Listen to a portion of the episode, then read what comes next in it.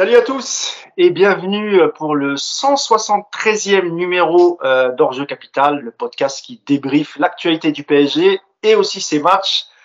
évidemment, on va revenir sur euh, cette drôle de soirée euh, d'hier soir, euh, l'obtention du dixième titre pour le Paris Saint-Germain, qui égale Saint-Étienne. Et euh, match un partout, match euh, dans une ambiance bizarre. On va revenir sur, euh, sur tout ça évidemment sur le sur le match, la compo et aussi la réaction des supporters et des joueurs à la fin du match. Mais avant tout, je vais présenter les trois acolytes du jour. Tout d'abord euh, Cédric qui fait qui fait son retour dans le podcast. Cédric l'aventurier, comment ça va Cédric? Bah écoute, ça va, je suis content de vous retrouver, débattre un petit peu sur notre super club, ça fait plaisir. Et oui, mais toi tu es un tu es un abonné de longue date du Parc des Princes. Ah ouais, putain, ça fait euh, 38 ans maintenant que je vais au Parc des Princes. T'es abonné en quelle tribune toi Cédric? Comment? T'es abonné en quelle tribune? En E, je suis en, enfin ça, ça dépend, j'étais en Borély, j'étais en Paris, euh, et là je retourne, je retourne en E. D'accord, donc t'es pas tu fais pas partie des frondeurs du, du virage Auteuil? Non, non, je fais pas partie des fondeurs, moi je fais partie des 300. moi. Ah oui, c'est vrai, tu me l'avais déjà dit. C'est vrai, c'est vrai. c'est- C'est une association de supporters, hein, de, une association pardon de supporters un peu un peu spéciale, on va dire. Exactement. Mon deuxième acolyte, c'est Nicolas Puravo. Salut Nico, depuis sa boutique de Versailles. Comment ça va? C'est pas ma boutique, mais euh, bonjour tout le monde, ça va bien, merci. Nicolas Brocante.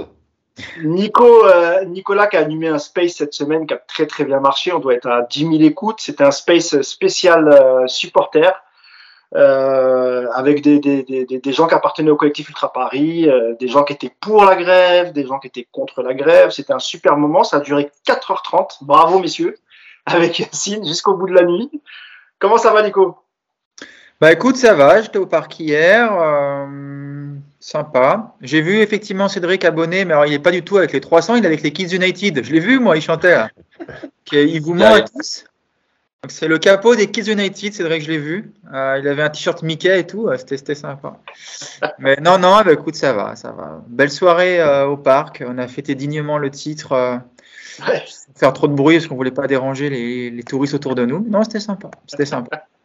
Alors est-ce que, est-ce que Nico t'étais entre un touriste euh, mexicain et un touriste euh, argentin? J'avais des Chinois devant moi, j'avais des Espagnols, des Anglais et un Allemand. Euh, ouais, ouais, c'est. Bon, on apprend les langues étrangères quand on va au parc maintenant, c'est ça qui est bien.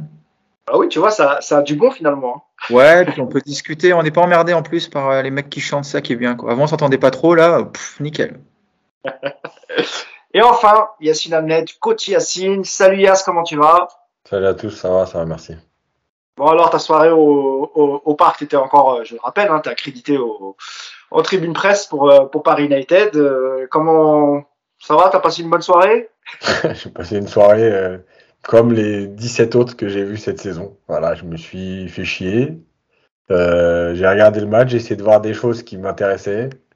Mais effectivement, et, c'est de pire en pire parce que, en fait, tu vois, bah, pour ceux qui connaissent un peu, donc la tribune presse, tu as le pupitre, chacun tape un peu ses papiers, etc.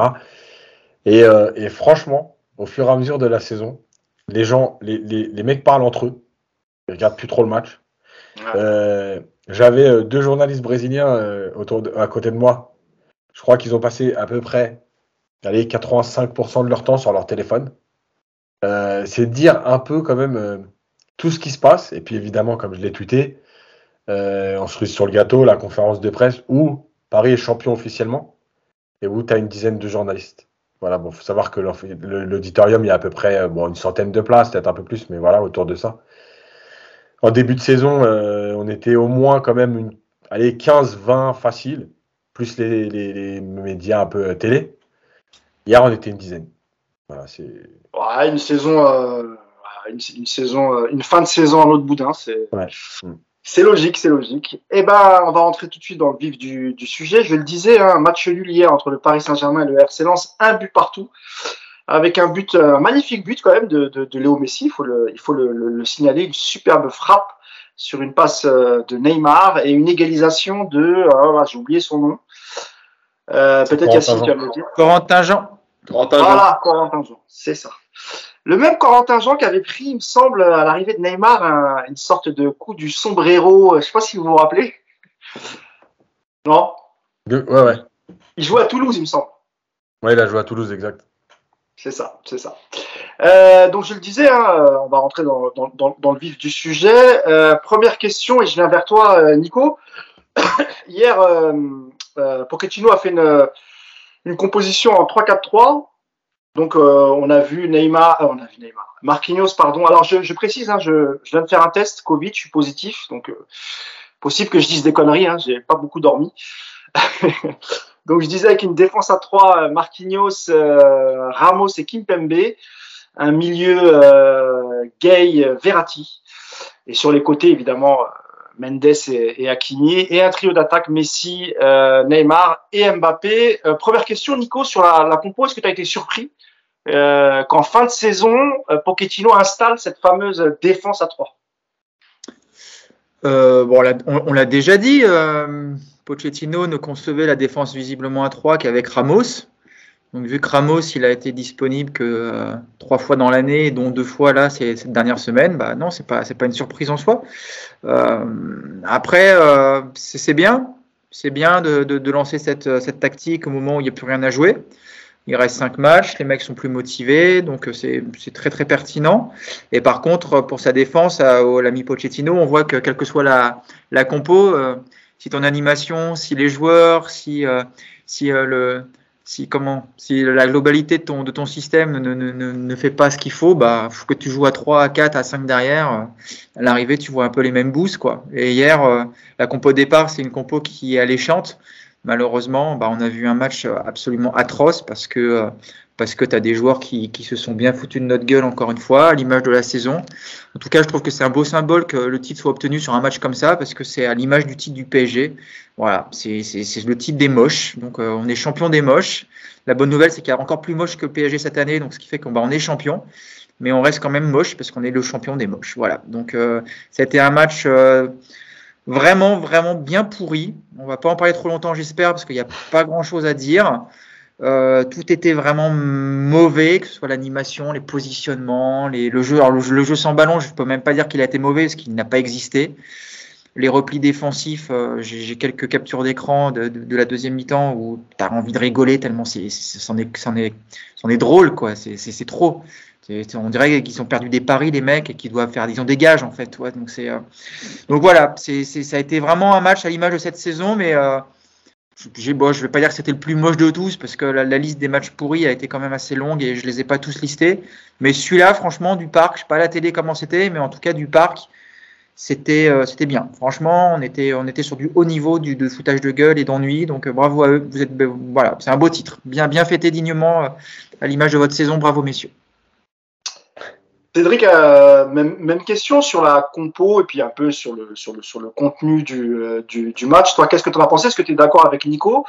Euh, Je te dis ça parce que, par exemple, en fin de première mi-temps, on a vu que, que, que Paris avait, euh, avait eu quelques occasions, avait, avait, en accélérant un peu, euh, avait mis en difficulté cette, cette défense lançoise. On l'a vu aussi un peu en, un petit peu en deuxième mi-temps. Est-ce que toi aussi, tu as trouvé le match catastrophique, Cédric?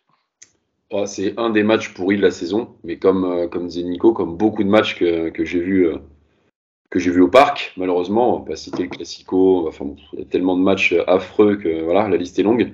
Après, moi, ce qui me fait rire, c'est qu'ils nous mettent euh, un système pour lequel nos joueurs sont adaptés, puisque quand tu vois Hakimi euh, et, euh, et Mendes, ils sont, ils sont faits pour ce système-là, et qu'ils nous disent maintenant, à cinq journées de la fin, non mais on va faire ça parce que je sens qu'on a les joueurs pour. Mais on les a depuis le début de saison, les joueurs. Et s'il faut attendre Ramos, t'as pas Ramos, c'est pas grave. T'essaies euh, avec Diallo, t'essaies avec Kerrer, t'essaies avec euh, Batshuayi. Enfin, encore une fois, la gestion, elle est, catastrophique quand tu vois le, changement d'Akimi, quand tu vois l'utilisation des jeunes. La liste, elle est tellement longue. Donc ce match-là, c'est juste le reflet, comme disait Nico, de toute la saison. C'est vraiment une saison horrible. Et tu vois que les mecs, ils en ont rien à foutre parce que c'est fini. De toute façon, on est champion. Donc euh, qu'on fasse nul, même si on est dans le pire des cas, on aurait eu une défaite, on était quand même champion le match d'après. ou Enfin, voilà, c'est en roue libre et euh, ils n'ont pas du tout envie de nous faire kiffer. Quoi. Ça n'a rien à voir avec euh, l'époque euh, voilà, où on était, on était déjà champion, mais tu avais des mecs comme Ibrahimovic qui voulaient caler des, des 9-0. Des... Voilà, non, là on est, là on n'y est pas. Là. là, les mecs, ils sont sur le terrain, ils marchent et il n'y a aucune, aucune envie. Merci pour ton enthousiasme, Cédric. Pardon. Yacine, bah, même question hein, euh, sur, la, sur, la, sur la compo, sur le contenu du match. On parlait un peu de la, de la défense à 3 et de l'utilisation des, des, latéraux. Euh, hier, on a vu quand même un peu Hakimi euh, dans cette position. Euh, je crois qu'il a eu un, je sais plus si c'est un ou deux face à face. En tout cas, il y en a un sûr où, où, où il rate. Enfin, le, gardien arrête la balle. Mais malgré tout, Yacine, pour toi, euh, enfin, comme pour Cédric et, et Nico, euh, c'est un match à, à l'image de la saison. En tout cas, en Ligue 1. Ouais, bah, en fait, le problème, c'est que, bon, évidemment, je vais pas répéter l'histoire du, du, du, système à trois défenseurs. Euh, alors, il y en a qui disent que parce que c'est parce qu'il y a Ramos qui est de retour. Euh, moi, je pense que de toute façon, il y avait moyen de le faire avec d'autres joueurs, comme Danilo, comme Kerrer, euh, voilà. La, la, deuxième chose, c'est que, en fait, le système, c'est que si tu, si tu n'utilises pas tes latéraux, parce que l'action d'Akimi dont tu parles, c'est un contre.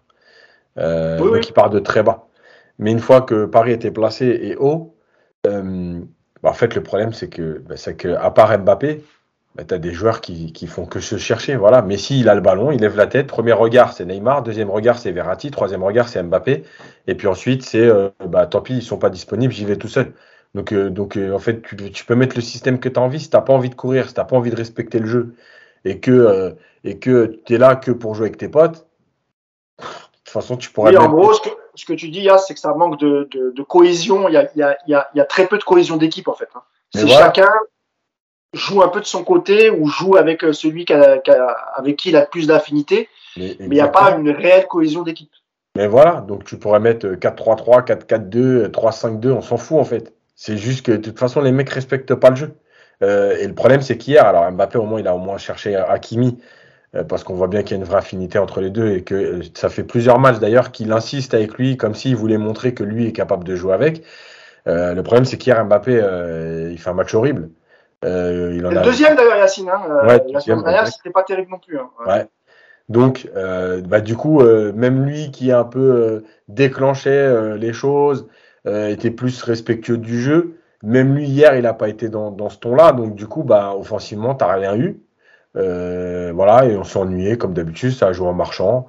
Euh, tu peux être mené, euh, tu peux être mené au bout de 20 minutes parce qu'il y a la frappe de Fofana, il y a la tête piquée de Danso euh, euh, juste au-dessus, qui la pique trop, mais il est tout seul. voilà, donc, qu'est-ce que je te dis, c'est comme l'a dit Nico, en fait, c'est, en fait, le résumé, c'est, il te fallait un point. Et pour une équipe qui n'en a rien à foutre de tout, elle a pris le point nécessaire à, à, à, à l'obtention officielle du titre. Voilà, elle s'est contentée de prendre le point qui manquait pour, pour être champion. Voilà, mais c'est à l'image de la saison. Euh, après, je ne sais pas si on parle de, de, des changements, on parle de, voilà, mais on, c'est, voilà, il n'y a rien eu. Encore une fois, il n'y a rien eu. Quoi. Mais juste pour revenir sur le, sur le, le match, Yacine, quand tu dis qu'il n'y a rien eu, on a quand même vu des, des, du mouvement entre les trois offensives devant. On a vu euh, des, on a vu quelques tirs, des tirs cadrés, non? Nico, je vois qu'il hoche la tête.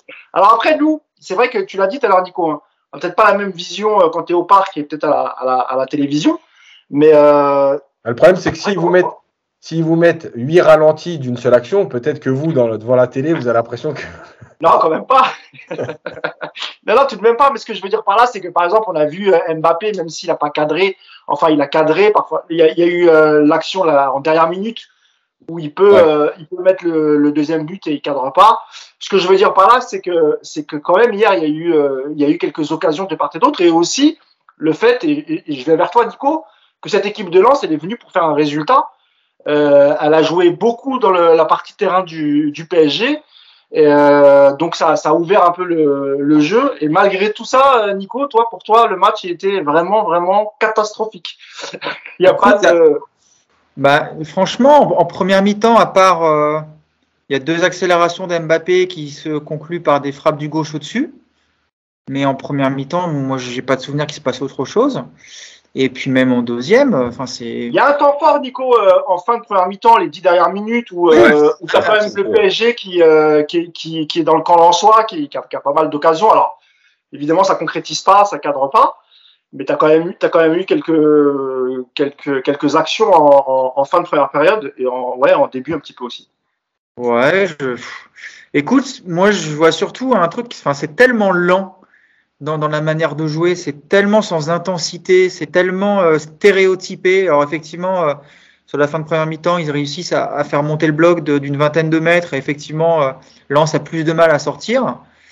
Mais euh, il se passe pas grand-chose quand même. Quoi. Et puis surtout, enfin, il n'y a, rien qui a réveillé le parc. Quoi. Franchement, à part les deux accélérations d'Mbappé, euh, le, stade est dans une torpeur euh, totale jusqu'à la mi-temps.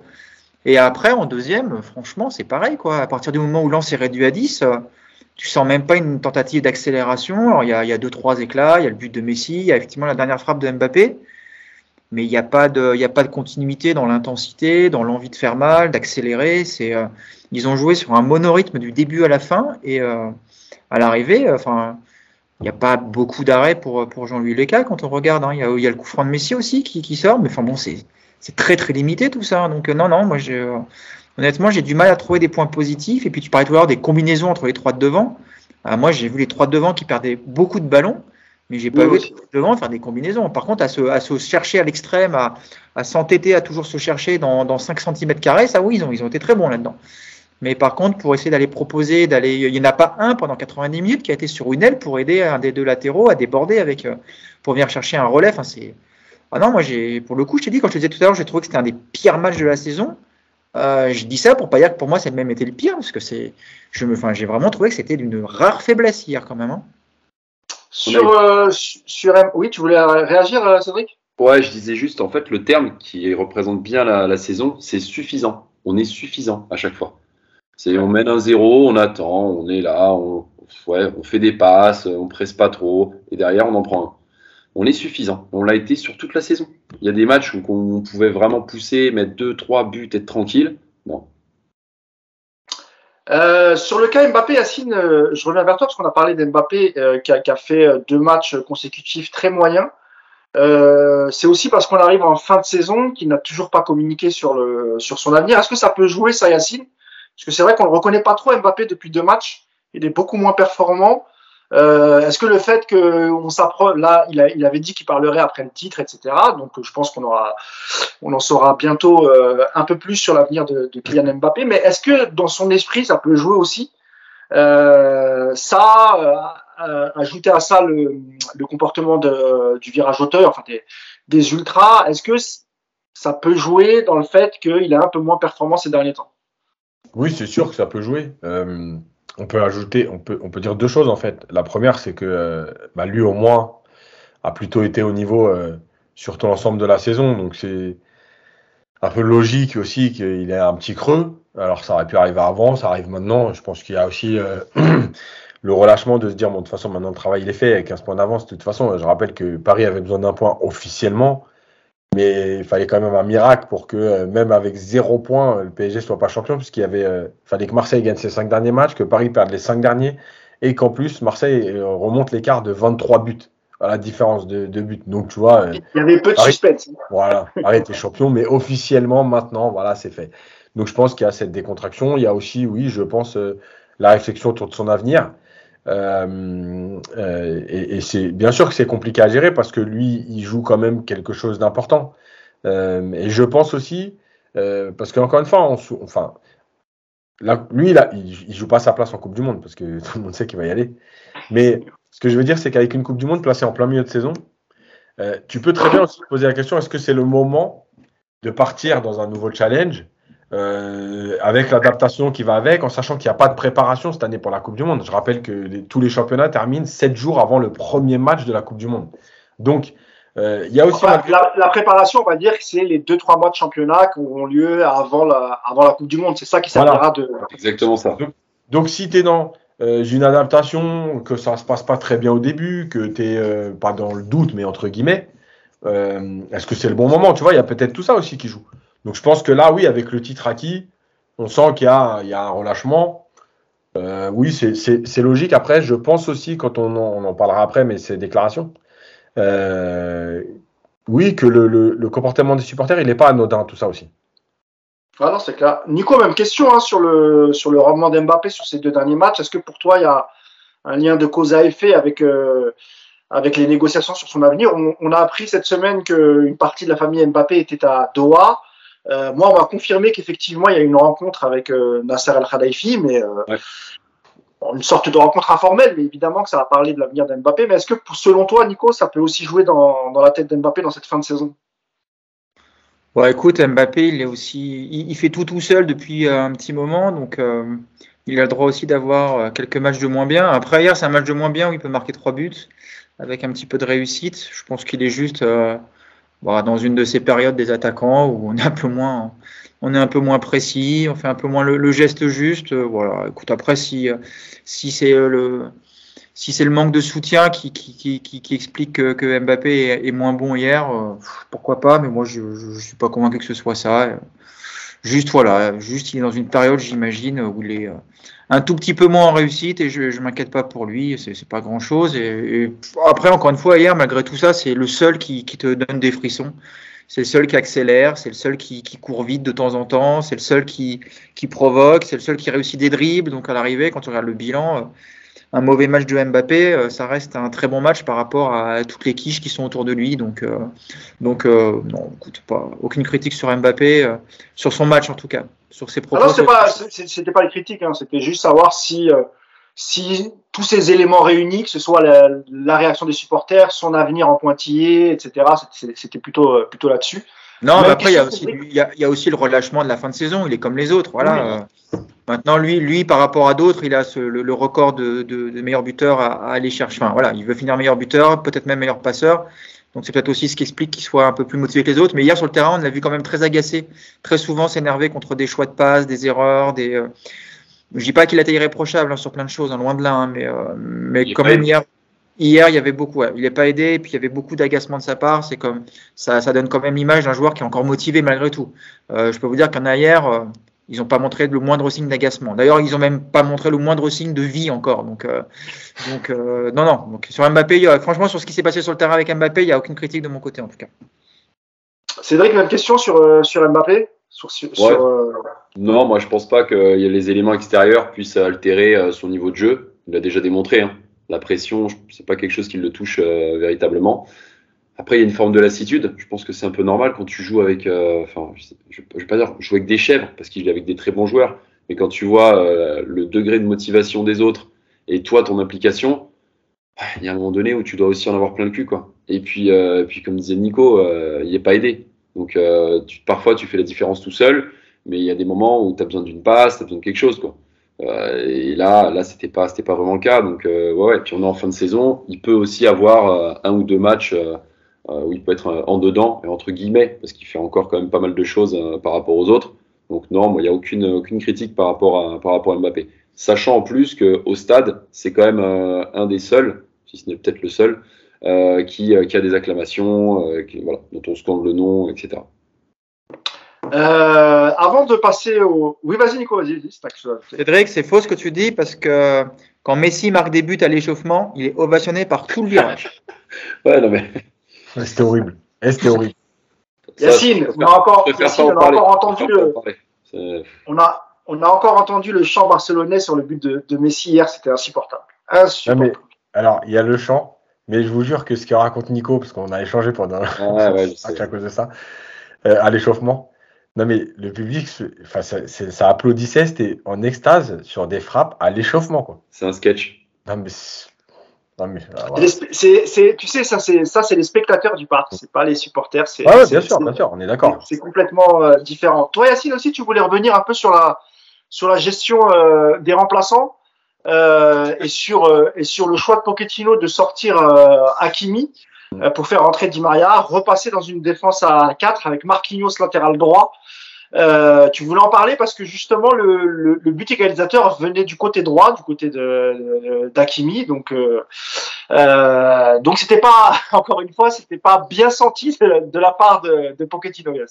Ben ouais, mais je pense qu'en fait c'est juste pas senti du tout. C'est que c'est que pour faire rentrer Di Maria et lui offrir quelques minutes sur le match du titre, il fallait bien sortir quelqu'un et que tu pouvais pas sortir Gain ou Verratti à ce moment-là parce que ça fait un peu trop. Et évidemment, tu peux pas sortir un des trois de devant.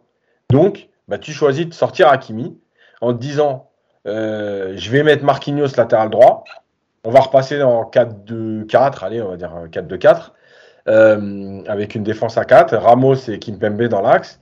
Et puis, euh, pour faire plaisir à Di Maria, qui se fout de ta gueule quand même depuis quand même plusieurs semaines, voire plusieurs mois. et pour le récompenser de se foutre de ta gueule quand même, parce qu'il faut jamais oublier de récompenser ceux qui se foutent de ta gueule. Et qui défend bien en plus. Et, hein? Et qui défend très bien. Et, là, bah, évidemment, bon, alors non seulement du mariage, je ne sais pas s'il est rentré euh, sur le terrain, mais en plus de ça, évidemment, il ne défend pas, parce qu'il n'en a plus rien à foutre depuis, depuis des mois. Donc, comme par hasard, l'action du but, elle vient sur un centre côté droit, côté de Marquinhos.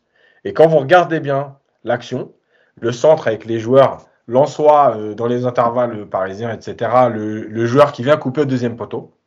Vous faites ce que vous voulez. Moi, je veux bien que le système, euh, ce soit quelque chose, l'animation, c'est autre chose, et je suis le premier à le dire.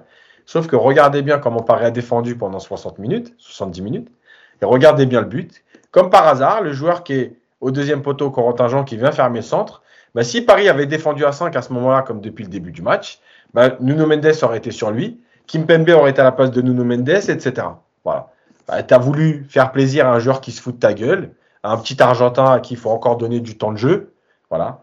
Bah, tu as foutu en l'air une victoire, déjà, bon, que tu mérites pas forcément parce que le match est horrible, mais le peu que tu as fait pour aller la chercher, bah, tu n'es même pas capable de le garder parce que tu te fous de la gueule du monde depuis le début, toi aussi, ton coaching il est nul, et que les trois de devant, même quand ils, quand ils jouent pas, tu n'es pas capable de les sortir. Et en plus, tu vas nous expliquer maintenant qu'à partir de la semaine prochaine, puisque le titre est acquis, que tu vas faire jouer les jeunes. Mais à qui tu vas dire d'aller Non, ça il l'a dit. Ça il l'avait dit. Il l'avait dit il y a deux matchs, ouais, il me semble. Hein. Ouais, ouais. Et, on, et, les a pas vus encore hier.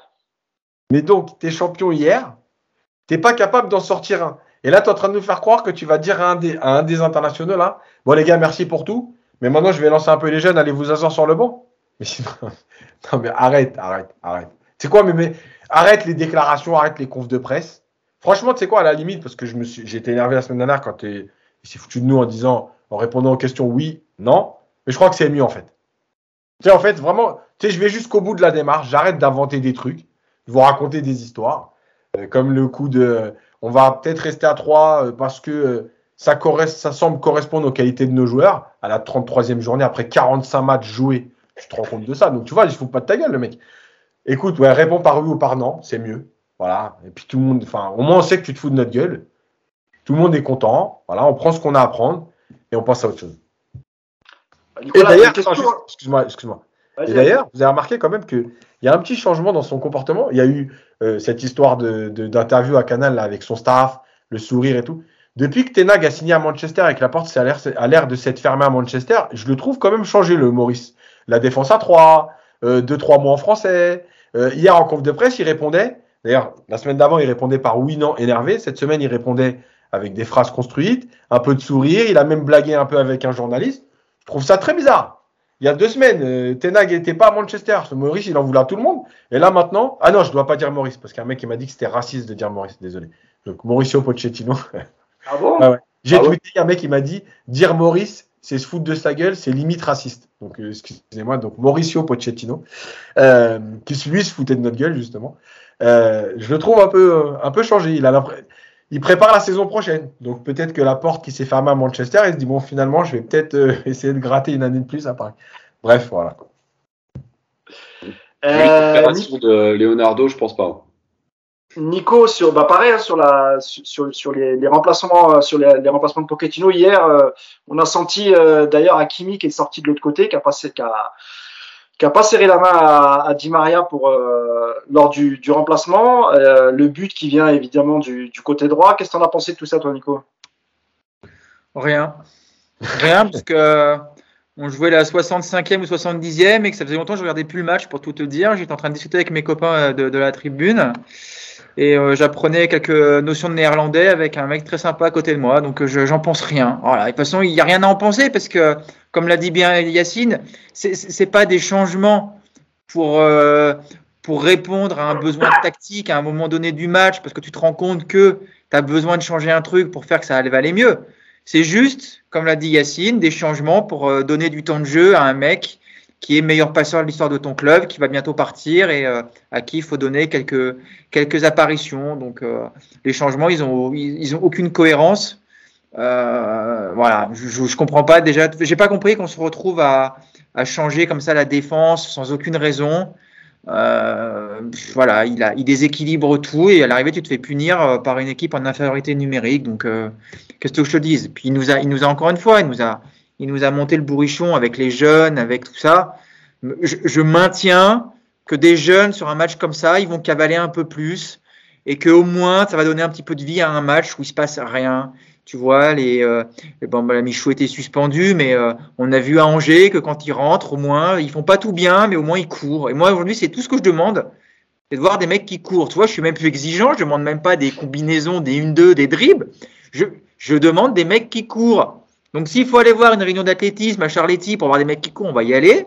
Mais si on pouvait aussi le voir de temps en temps au parc, moi je suis preneur. Donc euh, donc voilà, le, le, moi je vais le dire parce que je m'en fous et je suis pas raciste, donc je vais le dire d'autant plus. Le Maurice, il nous a encore bien fait chier hier avec ses choix. Et, euh, et lui aussi, il est dans la lignée. Il a, il, il a dignement aussi fêté son premier titre de champion. Bravo à lui, quand même, faut le dire. Ce grand entraîneur vient enfin d'avoir un titre de champion et, euh, bah, c'est grâce à lui puisqu'on a pris un point. Donc bravo Maurice. Quoi.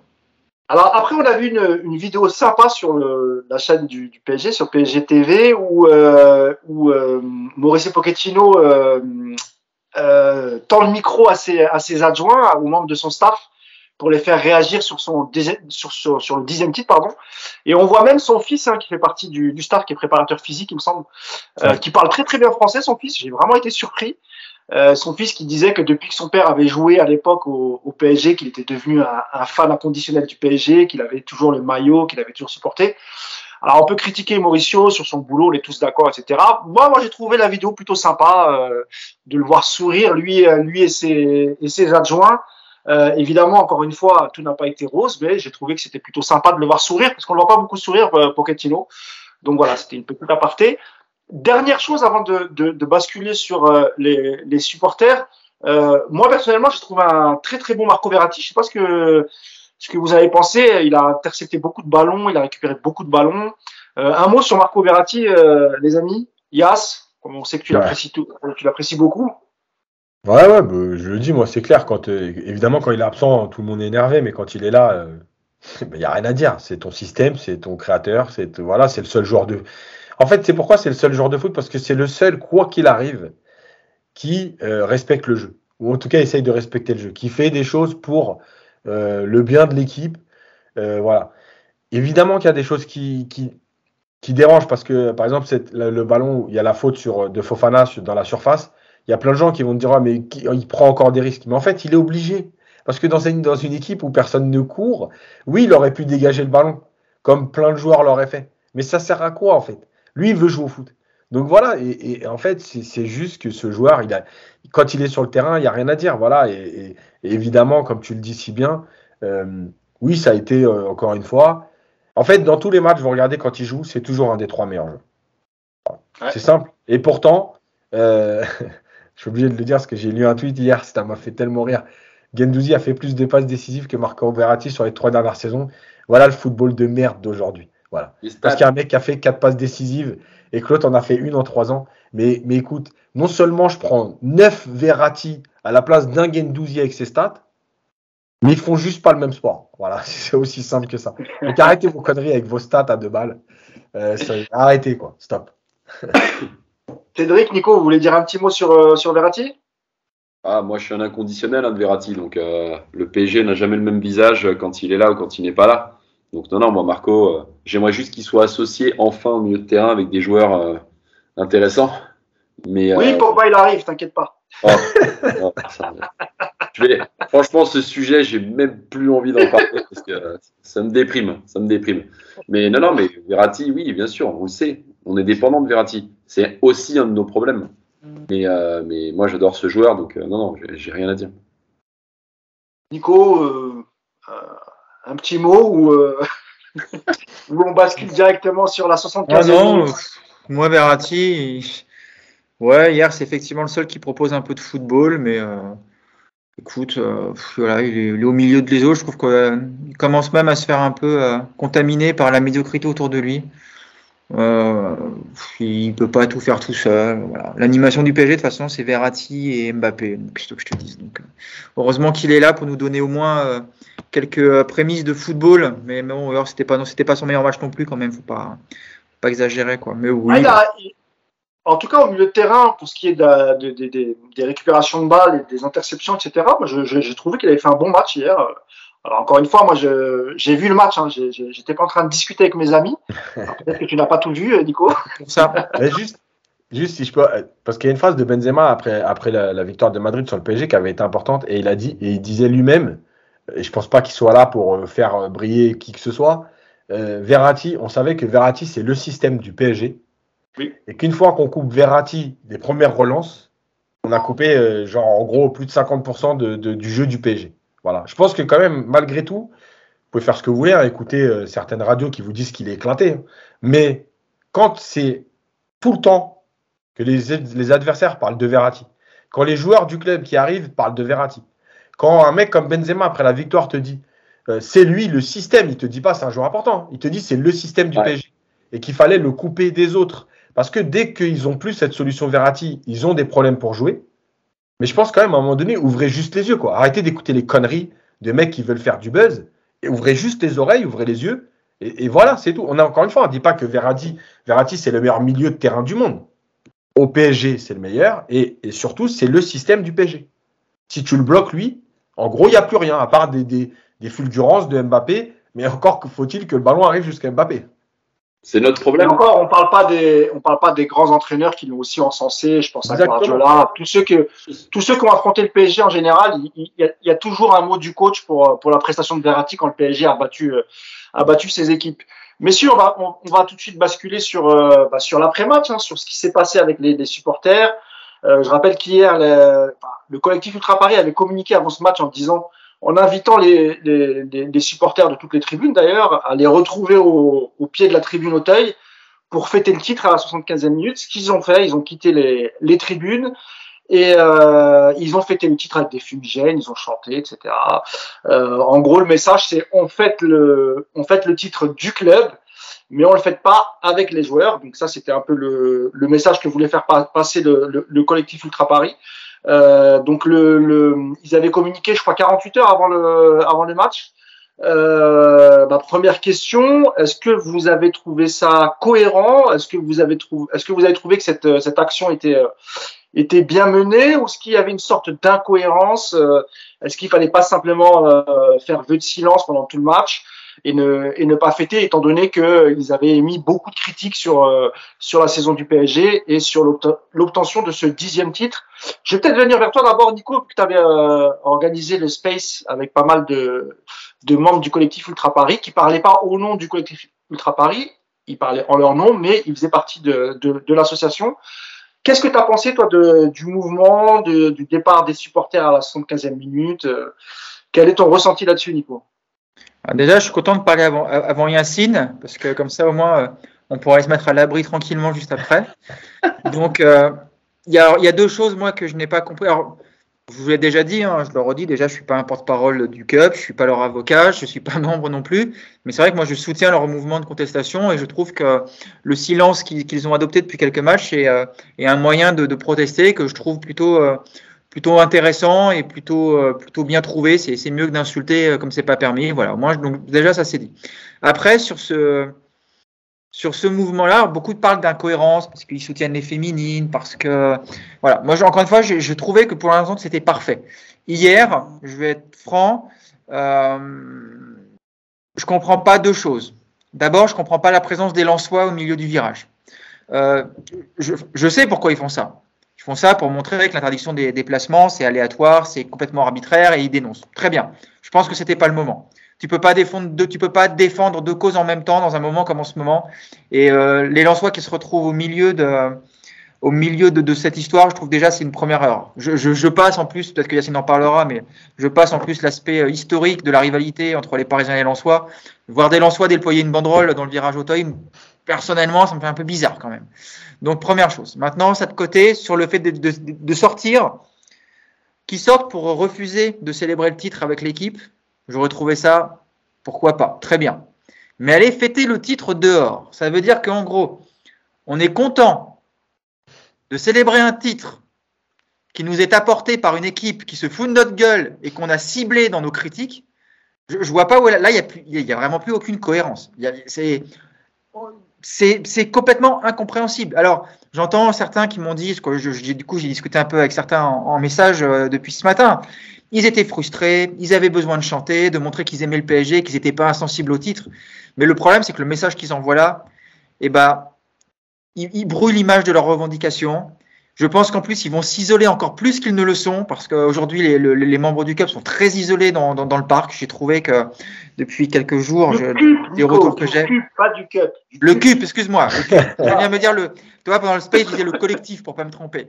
Donc, je trouve que le collectif est très isolé, et je trouve qu'avoir fait ça, eh ben, ça va complètement brouiller le message. Moi, aujourd'hui, je, je, ne sais plus ce qu'il fait. Enfin, encore une fois, voilà, la frustration, besoin de chanter, besoin de montrer qu'on aime le PSG, mais ça, on savait déjà qu'ils aimaient le PSG. Il n'y a pas de souci par rapport à ça.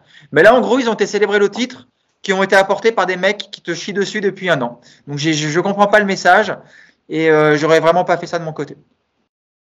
Et je l'ai pas fait d'ailleurs. Cédric, ouais, Cédric bah, même question. Qu'est-ce que tu as pensé? Je ne sais pas d'ailleurs si tu étais au parc hier, euh, Cédric, ou pas. Oui, parce que. Non, j'ai fait, comme, euh, fait comme notre président, tu sais, pour fêter un titre, je viens pas. C'est mieux. Bon, des incohérences, tu vois, déjà, il y a celle-là aussi, enfin, il y en a plein. Après, euh, on peut les, les énumérer. Non, euh, ce qui concerne le CUP, moi, il y a beaucoup d'incohérences, en fait. Il y a beaucoup de bordel. Là, on a, on a Romain qui est revenu aussi, bah, qui a, par rapport à Nico. Enfin, ils ont changé de présidence encore une fois. Je crois que c'est même eux, ils sont un petit peu perdus dans, dans la gestion, ils sont un petit peu perdus dans ce qu'ils font. Et euh, je rejoins Nicolas, il n'y a rien de cohérent. Il n'y a rien. C'est soit tu continues avec le, euh, avec ton mutisme et tu restes dans on ne célèbre pas parce qu'on s'est foutu de notre gueule, mais sortir du stade pour célébrer, pour il y a ça ni queue ni tête. La banderole, les Lensois, j'ai même pas envie d'en parler quand on pense à l'antagonisme qu'on a eu par rapport à ça. C'est euh, juste euh, absurde, mais vraiment. Enfin, en tout cas, euh, en ce moment. Non, non, ils sont. Moi, je pense qu'ils sont, ils sont un petit peu perdus en fait. Donc, donc, la problématique, c'est qu'à leur tête, il n'y avait personne. Il n'y a pas eu vraiment un, meneur, comme, euh, comme il y a pu avoir par le passé au tout début du, du CUP avec euh, Romain. Euh, voilà, j'émets des hypothèses hein, sur, ça, mais en tout cas, moi, l'action, je suis absolument pas d'accord. Voilà. Et euh, je trouve ça totalement incohérent. C'est soit tu as une ligne directrice, tu la, tu la prends, tu dis voilà, on va arrêter d'insulter, ce qui est mieux quand même. On ne va, on, on, va pas supporter, etc. Il n'y a aucun problème. Vas-y, fais-le, fonce, mais fais-le jusqu'au bout comme dit Nico, c'est absurde de sortir à la 75e, d'aller fêter. De... Voilà. Je suis, je suis, je suis, voilà, je suis pas, je suis pas du tout dans leur action et je, je comprends pas, je comprends pas vraiment, vraiment ce qu'ils font. Voilà. De par notre histoire aussi, avec les Lensois, etc. Même pendant le Classico, enfin, il y a plein de choses comme ça où il faut que tu réfléchisses un temps, un temps soit peu et de par leurs actions. Voilà. Il n'y a rien de cohérent là-dedans et je suis pas, je suis pas, je suis pas fan. Ok, merci euh, Cédric. Euh, Yacine, comme le disait Nico, on a l'impression que le, le, message du collectif Ultra Paris est un peu brouillé. Euh, je, je, le, disais en préambule, ils ont communiqué 48 heures avant le, le match face à Lens pour, pour, pour donner rendez-vous aux supporters à la 75e minute pour, pour, pour, pour, fêter le titre. On a l'impression qu'ils ont, qu'ils ont pris cette décision un peu à, à la hâte parce qu'ils ont vu qu'il y commencé à avoir beaucoup de critiques sur le collectif Ultra Paris. Et t'as l'impression que les mecs sont un peu perdus euh, dans le message qu'ils veulent envoyer, dans les actions qu'ils mènent. Euh, moi, un peu comme Nico, hein, moi je, je, soutiens la grève, euh, le, faire de, le, fait de faire silence, etc. Et je pense que s'il l'avait fait jusqu'au bout, ça aurait été beaucoup plus euh, cohérent. Mais au-delà de ça, on sent même que le, le message a, a, été mal expliqué. C'est-à-dire que beaucoup de gens pensent que le collectif Ultra Paris fait grève parce que, par exemple, le PSG a été sorti par le, Real Madrid en Ligue des Champions c'est pas du tout ça. Hein. En gros, ce qu'ils reprochent, c'est ce que nous on, reprochait aux joueurs euh, tout le long de cette saison pendant le, podcast, c'est l'investissement, de, l'investissement des joueurs sur le terrain. Et on parle pas que de Ligue des Champions. Hein. Moi, par exemple, je pense qu'on est tous d'accord, le fait de se faire sortir par Nice en, Coupe de France, moi, j'étais, absolument dégoûté. C'est un titre qui est très important pour le pour le PSG.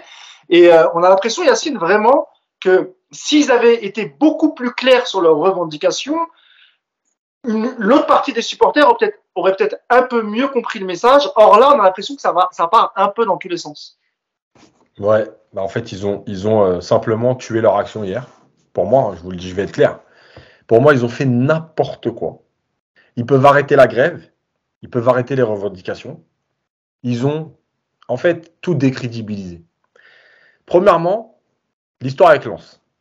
Donc, moi, je veux bien, euh, on m'explique. Est-ce que d'ailleurs, Yacine, je te coupe, est-ce que tu peux euh, rappeler euh, l'antagonisme entre les ouais. deux clubs? Parce que, parce que, parce, que, beaucoup pensent que c'est lié à la banderole qu'avait eu au Stade de France, la fameuse banderole qui avait fait polémique. Or, il ne s'agit pas de ça. Est-ce que tu peux revenir là-dessus, puis après, tu développeras ouais. sur le. Donc j'ai mis un reportage qui, qui date des années 90. Alors évidemment, il y en a certains qui ont sauté sur l'occasion en me disant ouais mais c'était Boulogne. Alors je vous rappelle quand même que Boulogne, ça restait les supporters du PSG, que les Lensois, ils n'étaient pas contre la tribune Boulogne à ce moment-là, mais contre les supporters du PSG, et qu'ensuite ça a duré dans le temps. Il faut se rappeler quand même le nombre de fois où les Parisiens vont à Bollard et se font insulter, euh, ou euh, les Lensois, parce que parce que c'est historique, hein, euh, ils sont traités de paysans, de ch'tis, euh, la fameuse banderole. La fameuse banderole, en fait, elle vient, mais c'est ce qui se disait depuis des années au parc. C'est pas Oui. la banderole, elle n'est pas apparue comme ça d'un coup. Ils se sont dit tiens, on va se réveiller, on va écrire ça. Donc euh, c'est la rivalité qui a toujours existé et il y a déjà eu des affrontements malgré tout entre les Lensois et le- et les Parisiens, notamment les indépendants à l'époque, Euh, et ça a toujours existé. Donc moi, non seulement les recevoir, c'est déjà Hein, Ils parlent tout le temps, ces supporters-là, ils nous parlent tout le temps d'histoire du club. Mais l'histoire des supporters, c'est quoi? Vous croyez que la rivalité entre la Juve et la Fiorentina, d'accord? Le mec qui a 20 ans ou 17 ans, mais il, est nourri à ça, ça fait partie de l'histoire de son club. L'histoire d'un club, c'est pas juste un maillot et trois titres. C'est aussi une rivalité avec d'autres clubs, avec des supporters. Il y a des supporters qui s'entendent bien à travers l'Europe, il y en a qui se détestent, etc. C'est l'histoire du supporterisme.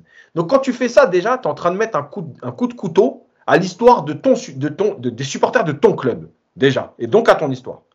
La deuxième chose, c'est la banderole dans ton virage. Mais attendez, demain, mais invitez carrément des, des- les, les, les, les, les supporters de l'OM, ils viennent avec leur bâche et tout, on les met ensemble, on est ensemble, c'est le football, c'est la fête, normal. Allez- Allez-y, il n'y a plus de limite. Après, mecs, ils- Yacine, je, je, je, je comprends et je, te, et je te laisse finir. Après, il y a un contexte sur. euh, euh, c'est une sorte de ras-le-bas. Alors, le moment était mal choisi, hein, je suis d'accord, mais il faut rappeler qu'il y, a un- il y a un vrai contexte sur le déplacement des supporters. Toute Oui, la saison, oui, mais on n'a pas arrêté d'avoir des arrêtés préfectoraux pour, pour interdire tel ou tel déplacement. Et alors, sur le timing, évidemment, c'était complètement incohérent, surtout le, soir où tu vas fêter ton, ton, ton dixième titre. Mais il faut rappeler aussi que euh, de la part des autorités, de la Ligue, etc., euh, c'est quand même incroyable qu'en France, en 2022, tu ne peux pas organiser un déplacement de supporters. Ça, c'est. mais quand il y a eu tu peux c'est- choisir, c'est vrai, tu peux c'est vrai. choisir plein de clubs. Tu peux choisir plein de clubs. Tu choisis Lens, vraiment. Déjà, tu choisis Lens, mais surtout, je vais aller plus loin. Un, quand on connaît la symbolique des, des, des bâches et des banderoles dans les virages, mettre la banderole de Lens dans ton virage, déjà, la, la symbolique, excuse-moi, mais on peut faire ce qu'on veut avec l'histoire des déplacements. Pour moi, c'est de la merde. Mais je vais aller plus loin, Mousse. Euh, ils étaient où tous les supporters, euh, tous les supporters quand il y a eu le, pro- le plan Le Prou Ils étaient là pour soutenir les, les supporters parisiens qui étaient interdits de stade. Ils étaient là pour soutenir le- les supporters parisiens qui ne pouvaient pas faire un cop parce que je vous rappelle que pendant 4 ans, vous n'aviez pas le droit de prendre plus de 3 places côte à côte. Ils étaient là, les supporters adverses. Et aujourd'hui, vous vous faites les bons samaritains. Mais vous êtes sérieux sans déconner Vous êtes sérieux Vous allez vous foutre de notre gueule encore longtemps Et vous, vous parlez d'histoire de club, d'histoire de supporters. Vous savez comment les supporters du PSG étaient traités partout où ils allaient Non, mais alors maintenant, vous arrêtez vos conneries. Donc déjà, vous avez perdu là-dessus. La deuxième chose, l'histoire de fêter le titre. Alors là, c'est le pompon. Vous avez été ridicule, les mecs. Non, mais ridicule. Je vais juste donner un exemple et après, je reviens sur l'histoire de fêter le titre. Je suis énervé après mon fils. D'accord? Je lui explique qu'il faut rien, qu'il se fout de ma gueule. Et puis il me ramène son bac. Et je vais fêter son bac. D'accord? Pas avec lui, mais je vais fêter son bac. Dans la même maison, à côté, je suis dans le salon, lui il est dans sa chambre. Et moi je vais fêter son bac. Et lui il va me voir en train de dire Ah, mais finalement il est content quand même de moi, mon père. Il fête, mon bac. Et pendant deux ans, je lui ai dit que j'étais pas content de son travail. Et je, je suis pas ridicule. Mais vous êtes ridicule. Eh, fallait un, pas, rentre. Tu sais quoi, moi je vais vous, dire ce que j'aurais fait moi. Calme-toi, Yacine. Calme-toi. Tu vas faire un arrêt, Yacine. Calme-toi. je serais rentré dans le stade au début du match pour montrer qu'on était là. Je serais sorti au bout d'un quart d'heure et j'aurais pas fêté le titre. Tribune vide à partir d'un quart d'heure, juste pour montrer. On est venu, on est, on est là. C'est pas, il n'y a pas de truc. Voilà, vous voyez qu'on est là. Maintenant, on s'en va. On rentre chez nous. Et Yes. ouais. Juste une petite précision sur cette fameuse idée de tribune vide. Quand le Cup part à la 75e, tu te rends compte qu'en fait, ils sont pas si nombreux que ça dans le virage. exactement. Ça, c'est important aussi quand même. Euh, ils partent et euh, franchement, t'as quoi? T'as 10% de la tribune qui s'est vidée, à tout casser, 10% allez. Ils sont pas si nombreux que ça dans le virage, tu vois. C'est pour ça que je te disais qu'ils se sont de plus en plus isolés, même par rapport à leur propre virage. Et le problème, tu vois, c'est que là, tu as une partie qui sort, une partie qui chante pas. Et je vais même aller plus loin. Il y a eu un moment donné où, parce que c'était c'était horrible, euh, les kids, la tribune enfant, c'est elle qui chantait. Et à un moment donné, il y a un pari qui est, qui est un peu monté un peu de partout.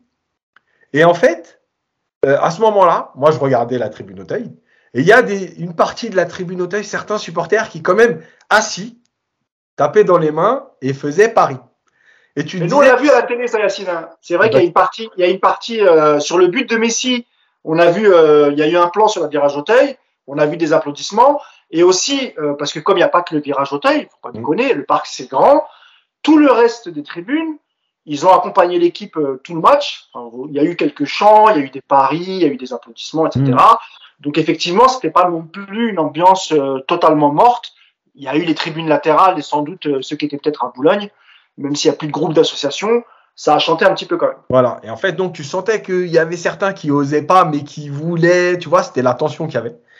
Et je terminerai sur un truc, c'est marrant cette histoire de titre parce que, notamment dans le space, mais puisqu'il nous explique ça depuis euh, plusieurs communiqués, que c'est pas le résultat de Madrid qui engendre ça.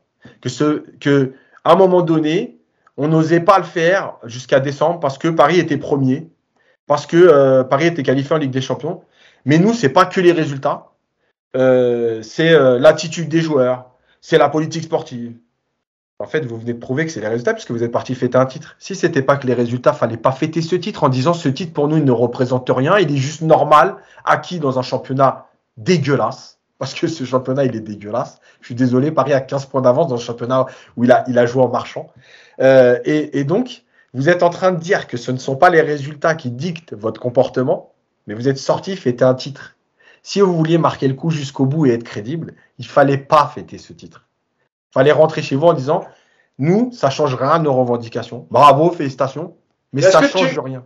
Est-ce que tu penses pas, Yacine, c'est la symbolique du dixième titre qui sont, ils se sont sentis obligés de le fêter? Peut-être que c'était le neuvième, le huitième, le onzième. Peut-être ça pense... pas la même valeur. Moi, je pense, tu sais pourquoi ils l'ont fêté? Parce que depuis, euh, notamment dans le space, on voyait que c'est quelque chose qui revenait. Parce que je pense que de se faire traiter d'enfant gâté, ça commence à les saouler. Oui, oui. Et en fait, ils sont partis le fêter parce qu'ils se sont fait piéger. C'est parce que tu te fais en, euh, engrainer par l'atmosphère ambiante en disant. Tu, sais, c'est ce que je te disais juste, juste avant de la parole. C'est-à-dire que la semaine qui a précédé, euh, que ce soit sur les réseaux, sur les débats à la télé, etc., on, sentait qu'il y avait une vraie scission entre le collectif Ultra Paris et tous les autres supporters. Quand je dis les autres, je parle évidemment des tribunes latérales, des autres tribunes, mais aussi des réseaux sociaux, parce qu'il ne faut pas négliger les réseaux sociaux. C'est un lieu de débat et, c'est un lieu où, évidemment, en tout cas sur Twitter, euh, ça a énormément déchaîné les passions, cette histoire avec le collectif. Et encore une fois, moi, je, prends que je pense que cette décision, elle a été prise à hâtivement parce qu'ils ne savaient plus quoi faire. Ils disaient, si on ne le fait pas, on va, on va nous, traiter d'enfants gâtés. Euh, on va le fêter, mais on va, eux, ils se sont dit la bonne idée, c'est de le fêter à l'extérieur, comme ça on pourra rien lui dire. Mais finalement, il y a une sorte d'incohérence. Et, et, et, je pense que les mecs sont tous, enfin, Cédric l'a dit tout à l'heure, les mecs sont un peu perdus en fait. Tu vois et, je vais dire, et, je termine là-dessus, Mousse. Euh, et tu vois, là, c'est là aussi où tu vois que, un, alors, pour ceux qui le découvrent, je vous rappelle quand même, et c'est pas nouveau, que les tribunes sont extrêmement politisées. Quand je dis politisé, c'est pas. Alors, il y a le politique, euh, droite, gauche et tout. Mais quand je dis politisé, c'est les rivalités qui existent dans tous les clubs entre les groupes de supporters. Euh, et donc, avec la médiatisation, hier, Daniel Riolo, il a tweeté Les vrais supporters du PSG sont dehors. Bravo.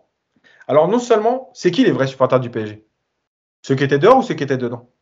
C'est qui les vrais supporters du PSG C'est ceux qui sont supporters depuis 82, ou depuis 90 ou depuis 2010 C'est qui les vrais supporters du PSG Ceux qui sont tristes après une défaite, ceux qui arrivent à passer autre chose mais qui sont touchés, ou ceux qui, euh, par exemple, comme moi, moi par exemple, je dors pas de la nuit après une défaite?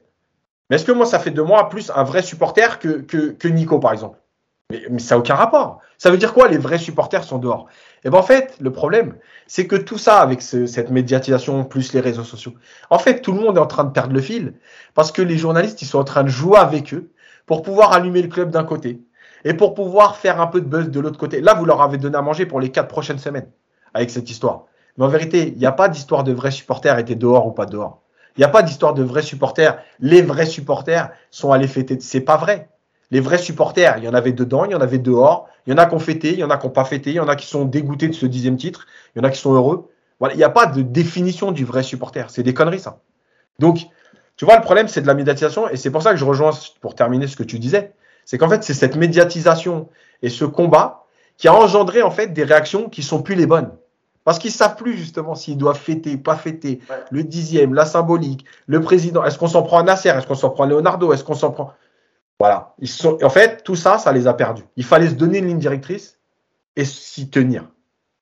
Cédric, tu voulais, euh, tu voulais intervenir. Le problème de la ligne directrice, je reviens encore à ce qu'on disait, il est aussi à l'intérieur du CUP. C'est-à-dire que même à l'intérieur du CUP, il y a des problématiques. Regarde, ils ont changé encore de président, ils ont repris Romain. Enfin, il y a plein de problématiques. Et je pense que ça vient aussi de là. C'est que si tu as un capitaine qui te dit voilà, on fait ça, on fonce, on va droit là-dedans, tu vas au bout.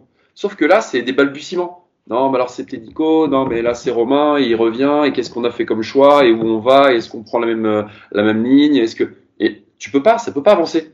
Tu vois? Alors que les revendications du départ, quand ils te disent, voilà, les joueurs se foutent de notre gueule, et le club aussi, il faut arrêter d'avoir un club qui est trop market et qui pense pas, on en a déjà passé, euh, parlé, Yacine, t'es d'accord, t'es d'accord là-dessus, trop marketing et pas assez sportif. Mais moi, je suis, je suis d'accord avec eux, mais à, à 200%. Mais la problématique, c'est que entre ce que tu dis et ce que tu fais, il y a, y a, y a- une espèce de dichotomie entre les deux et il y a, il y a aucune, aucune corrélation. Et ça, c'est du fait de ne pas avoir un capitaine qui est là et qui te dise voilà les gars, on va là-dedans, on y va euh, dans cette direction et on s'y tient. Et la problématique, c'est qu'avec tous les changements qu'il y a eu, bah, ils sont perdus. Et comme tu dis, avec les médias, bah, ils se sont engouffrés là-dedans et bah, ils ont fait exploser le truc. Et les mecs, ils sont partis en pipette et ils ont fait n'importe quoi. Et du coup, maintenant, bah, ils sont plus du tout crédibles. Et c'est pour ça aussi que tu vois que dans la tribune, quand ils partent, bah, tout le monde ne part pas. Et tu as même une scission dans le cube. Et c'est dommage, parce que moi, je fais tous les déplacements, à la Ligue des Champions et tout, on est tous ensemble. Et effectivement, on est toujours là. C'est normal qu'on en ait plein le cul, parce qu'on est là, on pousse, euh, on chante, euh, on, mange des défaites à travers la gueule. Et moi, j'en, ai des, voilà, j'en, peux plus. Moi aussi, j'en peux plus. Et les gars, ça fait 38 ans. 38 ans que je supporte le club. Et moi, c'est pas le Qatar, c'est pas machin, c'est pas truc. On en a vu des périodes dégueulasses. Hein. On en a vu des matchs encore pires que ça. Et, on a toujours été là, quoi qu'il quoi qu'il se passe. Mais à un moment donné, sois cohérent dans ta démarche et essaie de pas te faire embrouiller, justement, comme tu dis, par les médias et par tout ça. Et là, ils se sont complètement perdus. Parce qu'il n'y a, pas de- il y a pas de capitaine euh, sur le bateau et que, et que c'est que c'est en perdition. Nicolas, tu voulais réagir? Ouais, au-delà du capitaine, Cédric, je pense que surtout ce qui leur euh, porte préjudice maintenant, c'est que ils ont voulu faire trop de choses. Exactement. Et ça, moi, c'est ce que j'ai un petit peu, euh, Ouais. ce qu'on a d'ailleurs ressenti quand on a discuté avec eux jeudi soir. Ouais. Tout- tout- leur, leur- leur communiquer avec tous les griefs, c'est très bien, parce que tout ce qu'ils disent, c'est vrai. Mais toi, ils se compliquent la vie parce que, comme tu le dis, ils n'ont pas une organisation aujourd'hui suffisante pour tout gérer en même temps. Quand tu, quand par exemple, quand tu décides de soutenir les féminines, moi je trouve que c'est cohérent parce que les féminines n'ont pas à payer euh, le- l'abandon de la direction, mais du coup, ils doivent se justifier par rapport à ça. Et déjà, ils ont du mal à l'expliquer. Après, quand ils disent le Parce, tout que- parce marketing, qu'il y a le dossier, parce qu'il y a le dossier Amraoui. Exactement. Bien sûr, bien sûr. Quand ils disent euh, on- le, le- le maillot, quand ils disent le maillot, le maillot, c'est très bien, tu vois, mais il faut défendre le maillot, l'identité, l'histoire. Il y a trop de trucs à expliquer. Il suffisait de dire voilà, nous on veut que notre club soit représenté, qu'on n'oublie pas nos couleurs historiques. Tu vois, tu t'arrêtes à ça. Sauf qu'ils sont partis encore dans des explications compliquées. Euh, et tous les dossiers qui, qui- qui mettent en avant aujourd'hui, ils doivent se justifier sur tout. Et c'est trop, c'est trop quand tu as une organisation aujourd'hui qui est défaillante parce que je suis le premier à reconnaître, ils sont très désorganisés. Et d'ailleurs, on l'a bien entendu quand on a discuté avec eux. Ils s'embrouillent, il y a trop de choses, il y a trop de choses à gérer, il y a trop de choses à, à justifier. Voilà. S'ils avaient juste dit, nous, on en a marre d'avoir un tout marketing et on veut un, un domaine sportif plus fort. On veut une identité de club plus importante avec des couleurs historiques qu'on arrête de les bafouer. Et on veut des joueurs qui nous respectent et qui mouillent le maillot. Toi, tu t'arrêtais à trois points qui globalement résument bien, je pense, les, les mots du PSG. Ça aurait été suffisant. Mais ils se sont rajoutés des dossiers en plus. euh, et puis là, vas-y qu'on invite les Lensois. Et puis est-ce qu'il faut célébrer ou pas Est-ce qu'il faut sortir du stade Tu vois, tout ça maintenant, ils vont se justifier sur plein de dossiers. Euh, quand ils vont recevoir les féminines, quand il va y avoir le match au parc contre Lyon, ils vont aller chanter. Et donc ils vont quelque part, pour, aux yeux de plein de gens, ils vont passer pour des cons, des girouettes. Alors que dans le fond, ce qu'ils font, c'est cohérent, je trouve. Mais il y a trop de trucs. Tu peux pas tout gérer. Il y a trop de combats à mener d'un coup. Et donc, du coup, c'est comme tu, comme tu le dis, ce qu'ils ont fait là avec cette célébration du titre. On a bien compris qu'ils voulaient pas passer pour les, les enfants gâtés, pour les blasés surtout, pour les mecs qui, n'aiment pas le PSG et qui, qui accueillent un titre comme, comme si ça n'existait pas. Ils ont voulu montrer que voilà, ils étaient contents pour le PSG, mais le problème c'est que ce titre-là, c'est pas le titre du PSG, c'est le titre du PSG de 2022. C'est le titre de Neymar, c'est le titre de Messi, c'est le titre de Pochettino, c'est le titre de tous ces mecs-là euh, auxquels tu, t'énerves, tous les mecs qui t'énervent parce que tu trouves qu'ils respectent pas le club. Et comme le dit bien Yacine, voilà, tu as été célébré ça avec des mecs que tu peux pas saquer en ce moment. Donc euh, le message, il, a été brouillé. Et encore une fois, je te dis, je le ressens, je le ressens vraiment très très fort aujourd'hui. Je pense qu'aujourd'hui, la situation va être compliquée pour eux parce qu'il y a un, un, isolement, il y a une incompréhension. Et il y a une dernière chose que je veux dire, parce que je suis un peu long, excusez-moi, c'est que je pense qu'ils réagissent également comme si on était dans les années 90. Ce mouvement-là, dans les années 90, je pense qu'il aurait été mais complètement compris par le parc. Sauf qu'aujourd'hui, le parc, c'est plus les mêmes supporters, euh... c'est plus les mêmes gens. Les gens qui viennent au parc, c'est des gens qui ne sont pas, euh, qui déjà, il y en a beaucoup qui connaissent pas l'histoire du PSG, il y en a beaucoup qui connaissent pas du tout l'histoire des supporters. Tu leur demandes ce que c'est qu'un ultra, ils vont te demander si c'est une boisson énergétique ou une glace, ou je sais pas quoi, ils connaissent pas. Et donc le problème, c'est qu'aujourd'hui, ils ont des méthodes qui ne peuvent pas être comprises par des gens qui ne sont pas habitués à ça. Et donc, bah, ça va aussi, à mon avis, participer à un certain isolement. Et, euh, et même moi aujourd'hui, quand on me parle un peu de ça, euh, à tort, on m'a assimilé comme euh, comme un avocat du du, du, du CUP. Ah. et voilà, je ne, je ne, suis pas du tout un de leurs avocats, mais je, je comprends leur démarche. Mais aujourd'hui, c'est difficile de justifier ce qu'ils ont fait hier soir parce que pour moi, il y a, il y a là, là pour le coup, je les ai perdus au niveau cohérence. Là, pour moi, c'était c'est même c'est même pas incohérent en fait, c'est une, une erreur. C'est une erreur stratégique dans leur combat. Aujourd'hui, ils ont perdu du poids et de la crédibilité aux yeux de tous. Ouais. Juste pour apporter une précision sur le, le, le fait qu'ils supportent les, les, féminines, ça ne date pas d'hier.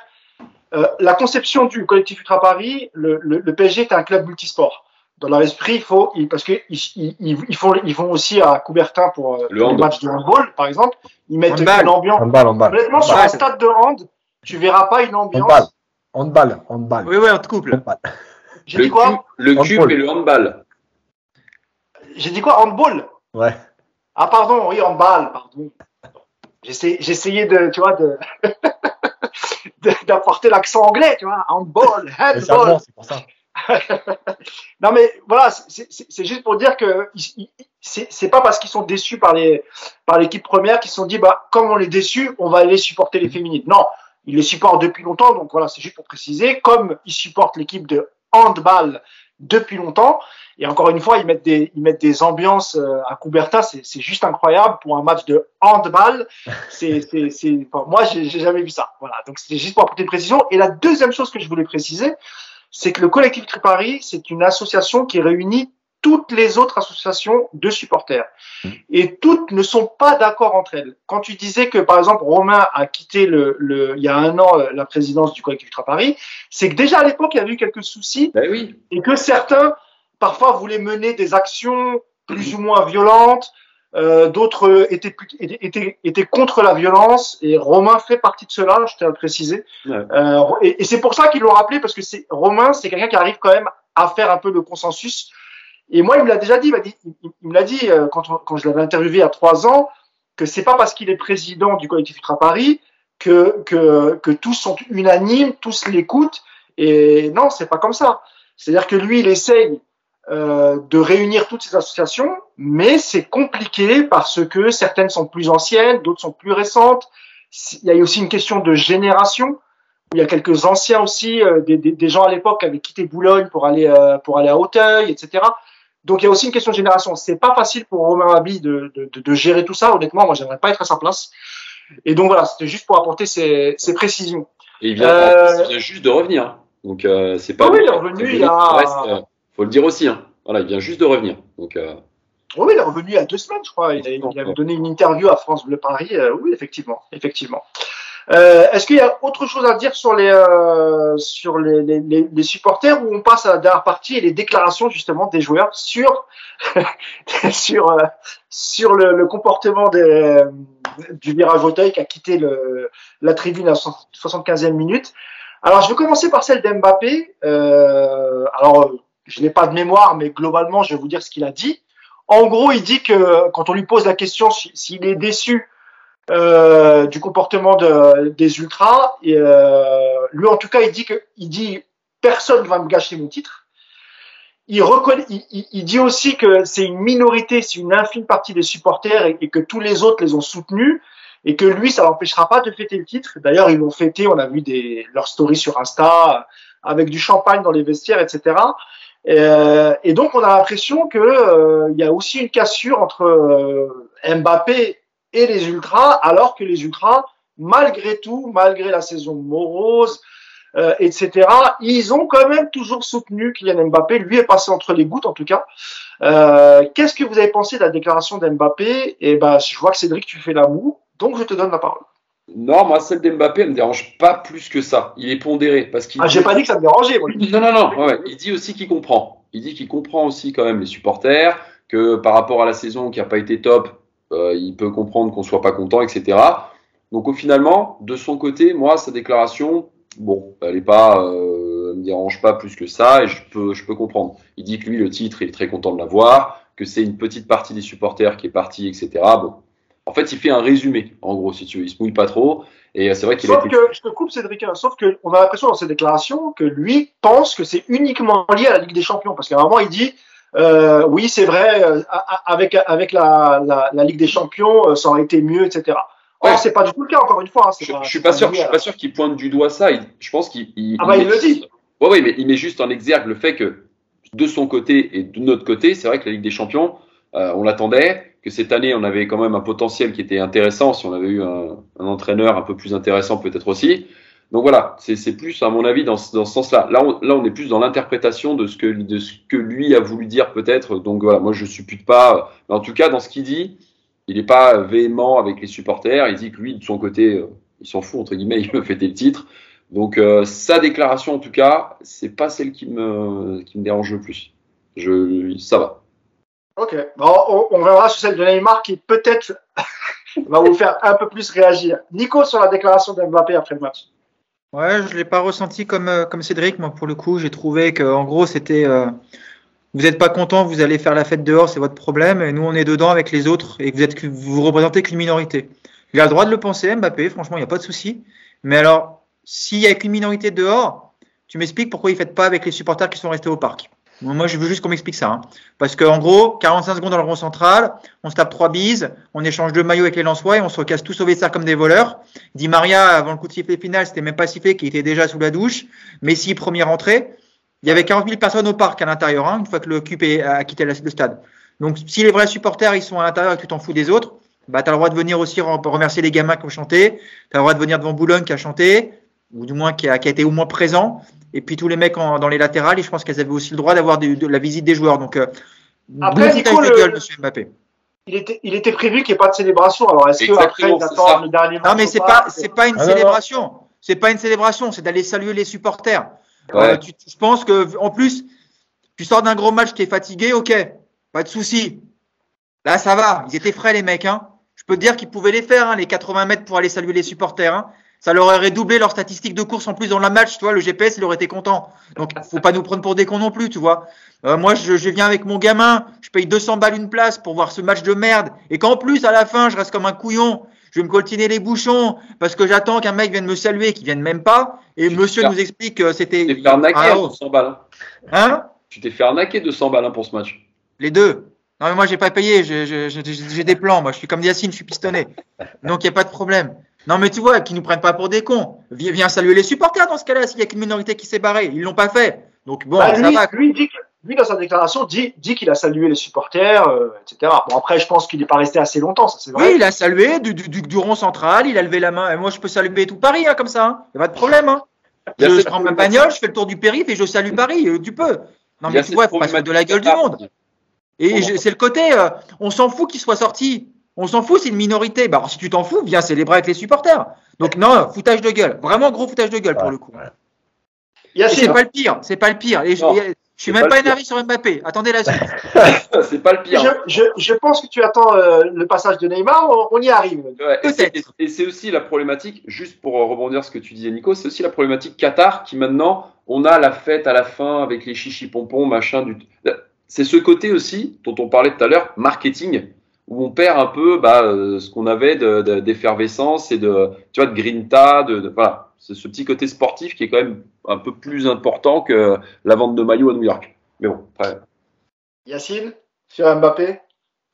Alors en fait, moi j'ai ressenti la même chose que Nico. C'est-à-dire que j'allais dire exactement la même chose. Pourquoi t'as pas fité avec les 42 000 qui restaient, puisqu'il paraît que c'est une minorité? Moi, je pense surtout que dans sa déclaration, il est un peu plus malin que les autres. Il est moins frontal. Mais en vérité, il veut tout dire. Et je pense qu'il y a un vrai, un vrai, vrai, vrai euh, sujet dans le vestiaire.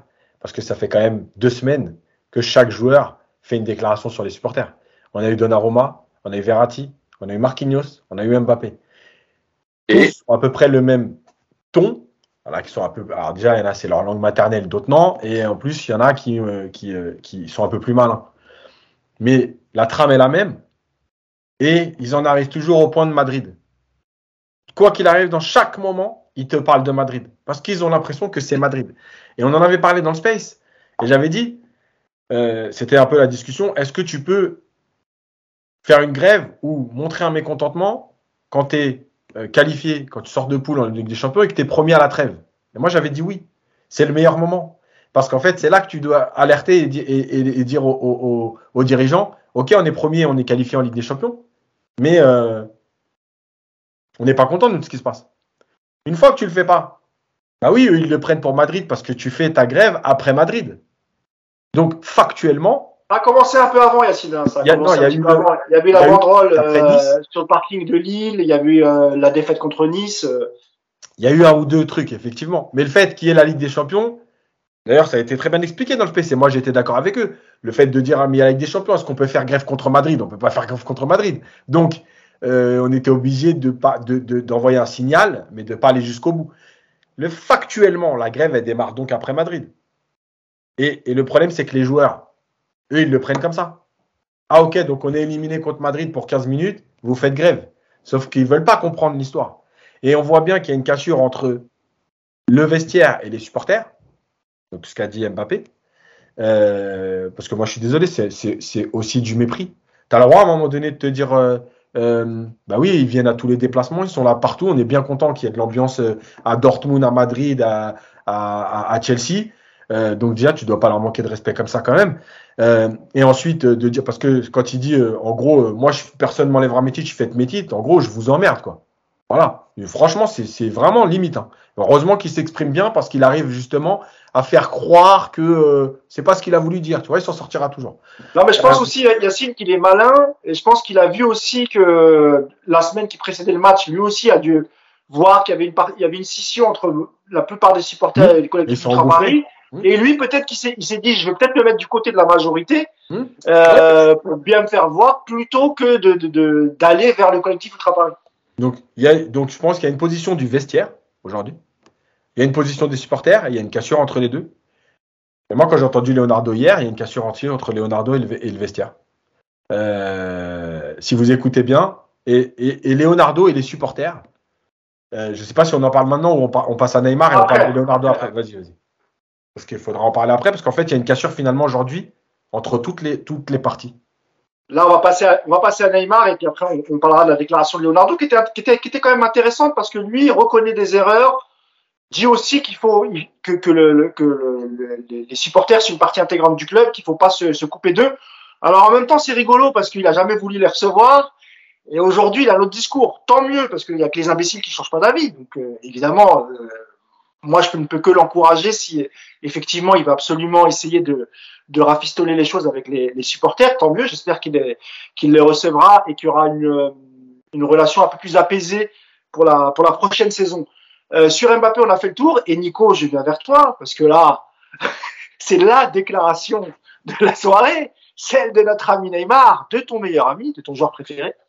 Euh, alors Neymar, la déclaration, c'est, euh, il, il dit, c'est surréaliste que les supporters aient quitté la tribune à la 75e minute. Euh, en gros, il dit, euh, moi j'ai un contrat euh, de trois ans, je vais rester au PSG, donc arrêtez de me, malgré vos huées, je vais rester au PSG parce que j'ai trois ans de contrat, donc arrêtez de, arrêtez de siffler, euh, détendez-vous. Enfin, il, met- il met une formule Non, comme ça. Mais en- Excuse-moi, il dit pire, il dit ils se lasseront avant moi, il me reste Ah trois voilà. Ils se lasseront avant moi. ils se lasseront avant moi. Euh, bah Nico, on t'écoute. Attends, je recule. Ok. Reculer un peu. Non, alors, alors il, il est, il est marrant quand même, lui. hein. Lui, je te jure, au début, quand j'ai lu ça, je dis Ah, c'est bon, je suis sur le Gorafi, je me suis gouré, de, je me suis gouré, c'est pas Je possible. croyais que c'était un troll, mais moi aussi. Ouais, ouais. Je, vais vous dire, moi, ce qui est surréaliste. Déjà, ce qui est surréaliste, c'est d'avoir donné 222 millions à un club pour acheter cette espèce d'imposture. Déjà, ça, c'est surréaliste. Aujourd'hui, on comprend. Ce qui est surréaliste, c'est de payer cette espèce de, d'escroc du football, parce que depuis 5 ans, c'est un escroc du football, 35 millions par an. Ça, c'est surréaliste. Le mec, il se sent poussé, excusez-moi pour l'expression, les, enfants, euh, bouchez vos oreilles, il se sent poussé des couilles parce qu'il a marqué deux buts contre Clermont-Ferrand, c'est ça? On est bien d'accord? Donc, vous avez, vous avez de la chance, j'ai un client qui arrive, mais je reviens. je reviens tout de suite. Ça marche. Euh, Cédric, tu, tu, veux prendre le, relais sur la déclaration de, de Neymar? D'abord, est-ce que, ça t'a surpris venant de lui ou finalement c'est du Neymar tout craché? Ah Non, c'est du Neymar. Il a déjà fait. Il n'y a, a, rien de surprenant. Après, moi, je, je, je, je, je trouve ça aberrant et surréaliste. Maintenant, je serais moins véhément euh, que Nico sur le, sur le joueur qu'il est, parce que parce que c'est quand même un joueur extraordinaire et qui nous a montré euh, que quand il faisait pas la fête et qu'il n'était pas blessé, c'est-à-dire peu de fois, euh, qu'il était qu'il était bon et qu'il pouvait qu'il pouvait apporter quelque chose. On est d'accord. Mais mais au vu de ton passif, de ce que tu as fait, de tes nombreuses blessures, de toutes les histoires qu'il y a eu, il y en a quand même eu un paquet, mec. Modère-toi, modère-toi un minimum. Vraiment, sois pondéré et à la limite, ne dis rien. C'est mieux. Parce qu'en plus, ta saison, euh, si tu veux qu'on en parle, on peut, tu vois. Mais euh, elle est euh, identique à toutes celles qu'on a vues jusque-là. Des blessures, des blessures, t'es pas là quand il faut, tu reviens, bah, t'es claqué au sol, et après, t'es bon à la fin sur des matchs de, de, pipe qui servent à rien. Ah non, mais effectivement, effectivement que tu rigoles. Moi, franchement, j'ai moi j'ai rigolé. J'ai rigolé. Ça, m'a fait rire. Je me suis dit, mais c'est, on est au-delà du réel. Et ça ponctue bien cette saison. Moi, je trouve que vraiment, la déclaration de Neymar, c'est parfait. Pour finir, c'est parfait. Mais c'est surréaliste. Vraiment. C'est, c'est, tu te dis, mais vraiment, le mec, à un moment donné, il, il réfléchit pas, quoi. Vraiment, il réfléchit pas. Et il est content. Il est content de lui. Que Yacine, euh, sur, euh, sur Neymar, euh, est-ce que tu penses pas aussi que c'est, c'est un résumé de la relation entre Neymar et, et les ultras du, du PSG on remonte à 2019 lorsqu'il a voulu euh, retourner à, Barcelone. C'est vrai que bon, ça reste un être humain, Neymar. Hein. Je pense qu'il a aussi beaucoup été vexé par les insultes, les banderoles en 2019 qui étaient très violentes, les sifflets récemment où euh, lui, il avait déjà dit qu'il comprenait pas pourquoi lui était sifflé en particulier. Euh, donc tu as l'impression qu'en fait, il, voilà, il, il, il, répond au collectif Ultra Paris par une provocation euh, parce qu'il y a eu tout, toutes ces histoires entre les supporters du PSG, en tout cas les ultras et lui, les insultes, les sifflets, le faux départ en 2019. Et, et, et juste pour finir, euh, tout à l'heure, Nico disait que c'était une escroquerie, qu'on n'aurait pas dû l'acheter. Euh, moi, je suis pas trop d'accord parce que en 2017, il est, il est, il est, il est énorme avec euh, avec Barcelone. Il fait un match extraordinaire contre Paris, c'est le meilleur joueur lors de la lors de la victoire du de Barcelone 6 buts à 1. Euh, en Ligue des Champions. Ouais, enfin, euh, Sergei Sema qui nous avait fait pareil. Hein. Oui, non, mais là, on peut pas comparer Sergei Semak et, Neymar. Non, mais c'était juste pour dire que pour, moi, Neymar, les deux premières saisons, malgré les, deux blessures, physiquement, il est bon. Il a, il a encore, il a encore ce joueur euh, magique, tu sais, qui, qui, peut faire la différence, qui, voilà, un dribbleur extraordinaire, etc. Ça, c'était une parenthèse. Mais sur la déclaration Yacine de Neymar, qu'est-ce que tu en as pensé? Moi, je pense que deux choses. La première, c'est que de toute façon, Neymar, il est dans son monde. Euh, voilà, il est. Qu'est-ce que je te dise? Quand tu revois, alors j'ai pas tout vu parce que ça m'a saoulé, mais euh, une partie du reportage sur Netflix, t'as compris. Voilà, Neymar, c'est pas, pas un être humain, c'est pas un genre de foot, c'est euh, une société, c'est un business, c'est c'est quelqu'un qui est au-dessus de plein de choses, mais en fait, c'est, voilà, je pense que moi, moi, j'avoue, hein, j'ai parfois, alors pas pour tous parce qu'il y en a qui, qui le méritent même pas, mais euh, j'ai parfois de la peine euh, pour ces gens parce que euh, ils ont de l'oseille, hein, super, hein, c'est génial hein, l'oseille et tout. Mais franchement, j'en vis pas du tout leur vie, quoi. Voilà, j'en vis pas leur vie. je pense qu'il est déconnecté de ça. La deuxième chose, c'est qu'en fait, mais je pense qu'en vérité, et tu as raison de dire que non seulement en 2017, il, il vaut ce prix-là, mais qu'en plus, si on se rappelle bien, ces sept premiers mois, ils sont, ils sont quand même ah de très très haut niveau. c'est sa blessure contre Marseille qui marque un premier coup d'arrêt. Euh, puis la saison suivante, là, bien sûr, contre Strasbourg, parce que malgré tout, là aussi, il était bien revenu. Mais c'est pour ça que je euh, parlais des deux saisons. Ah ouais. C'est stade des deux premières saisons, c'est il, est, il a une moyenne d'un but par match, ou en tout cas, euh, enfin pas loin, et il a une passe décisive. Enfin bref, c'est de la folie, quoi. Moi, je pense qu'en vrai, il y a une histoire qui a déjà mal démarré parce que parce qu'en fait, on oublie une chose. Mais euh, tout Neymar qu'il est, etc., il a été pris en grippe par le parc dès le penalty gate. Euh, ah oui, aussi, ouais, bah oui, c'est vrai qu'on a oublié de. de... En fait, cette histoire, elle a mal démarré. Elle a mal démarré parce que le mec, il est au-dessus de tout. Parce qu'à ce moment-là, il faut le dire la vérité, c'est le meilleur joueur du PSG. Et que pour une histoire de penalty, il y a quand même un public qui l'a sifflé plusieurs matchs. Euh, sous prétexte qu'on n'avait pas laissé tirer Cavani. Enfin, je veux dire, on est quand même des. des Alors, c'était le jour où il avait mis un quadruplé. Hein. C'était une victoire très, assez large. Hein. Dijon 8-0. Ouais. Euh, mais quand même, c'est on est quand même un public de schizophrène, quoi. Je veux dire, faut à un moment donné que. Non, mais Yacine, t'oublies de dire qu'à cette époque-là, Cavani était à un but du record de, pour devenir meilleur buteur. Non, contexte aussi, hein. Après, je comprends tout à fait. Hein. Mais c'est juste pour remettre en contexte. Je comprends qu'il y a un débat, qu'il y a une discussion que certains te disent, bon, tu vois direct que le mec, bon, humainement, euh, c'est pas terrible. De là à le siffler parce qu'il n'a pas donné un penalty et le 200e but ou se rapprocher. De... Bon, il y a quand même un juste milieu, tu vois ce que je veux dire C'est quand même non, joueur. voilà. Moi, je recontextualisais les choses. Oui, oui, oui, c'est ce que je dis. il, y avait un juste... il y avait un juste milieu. Et donc, je pense que déjà, là, en fait, la relation, elle a déjà mal démarré. Et puis, il y a 2019. Et en fait, 2019, le problème, c'est que il y a euh, un mois et demi de sifflet euh, avant, quand il joue pas, euh, de banderoles, d'insultes, de ceci, quand il est en tribune, quand on le voit en tribune, enfin dans sa loge, voilà, des insultes et tout. Et le mec revient, il est sifflé, il te met un but de fou contre Strasbourg, il te met un but de fou contre Lyon, et il n'y a plus de sifflet. Et en fait, le mec, il est obligé de se dire quelque part, bah, ce qu'il dit aujourd'hui, en fait, c'est ça. C'est en gros, mais, mais vous allez vous lasser parce que de toute façon, rappelez-vous, après Dijon, vous m'avez sifflé, vous êtes lassé. Après, après 2019, vous m'avez sifflé, vous êtes lassé. Mais en fait, c'est ça qu'il est en train de leur dire. Mais c'est horrible, hein. C'est horrible parce que cette déclaration, elle est quand même, elle est quand même terrible pour les supporters. Elle est ah, terrible même pour lui. C'est-à-dire que même toi, tu te rends même pas compte que tu n'as pas apporté ce que tu devais apporter. Mais est-ce que tu penses pas, Yacine, qu'il y, y, a plus, parce que tout à l'heure, tu parlais d'un peu de mépris de la part d'Mbappé. Moi, je trouve que la déclaration de, de Neymar, elle est un peu plus, ou j'allais dire beaucoup plus, quand même pas, mais plus méprisante que celle oui. de. Oui, mais elle est, en rapport, elle est en rapport avec son, sa relation avec les supporters, en fait. C'est ça, c'est ça, exactement. Elle est, ça veut dire que j'ai gagné le combat. Et celui-là, je vais encore le gagner parce que de toute façon, vous vous lasserez avant moi. En fait, c'est ça. Le problème, c'est que sa déclaration, elle est, insultante, méprisante. Mais elle est en rapport avec la relation qu'il a créée, ou qui s'est créée plutôt, avec les supporters depuis son arrivée.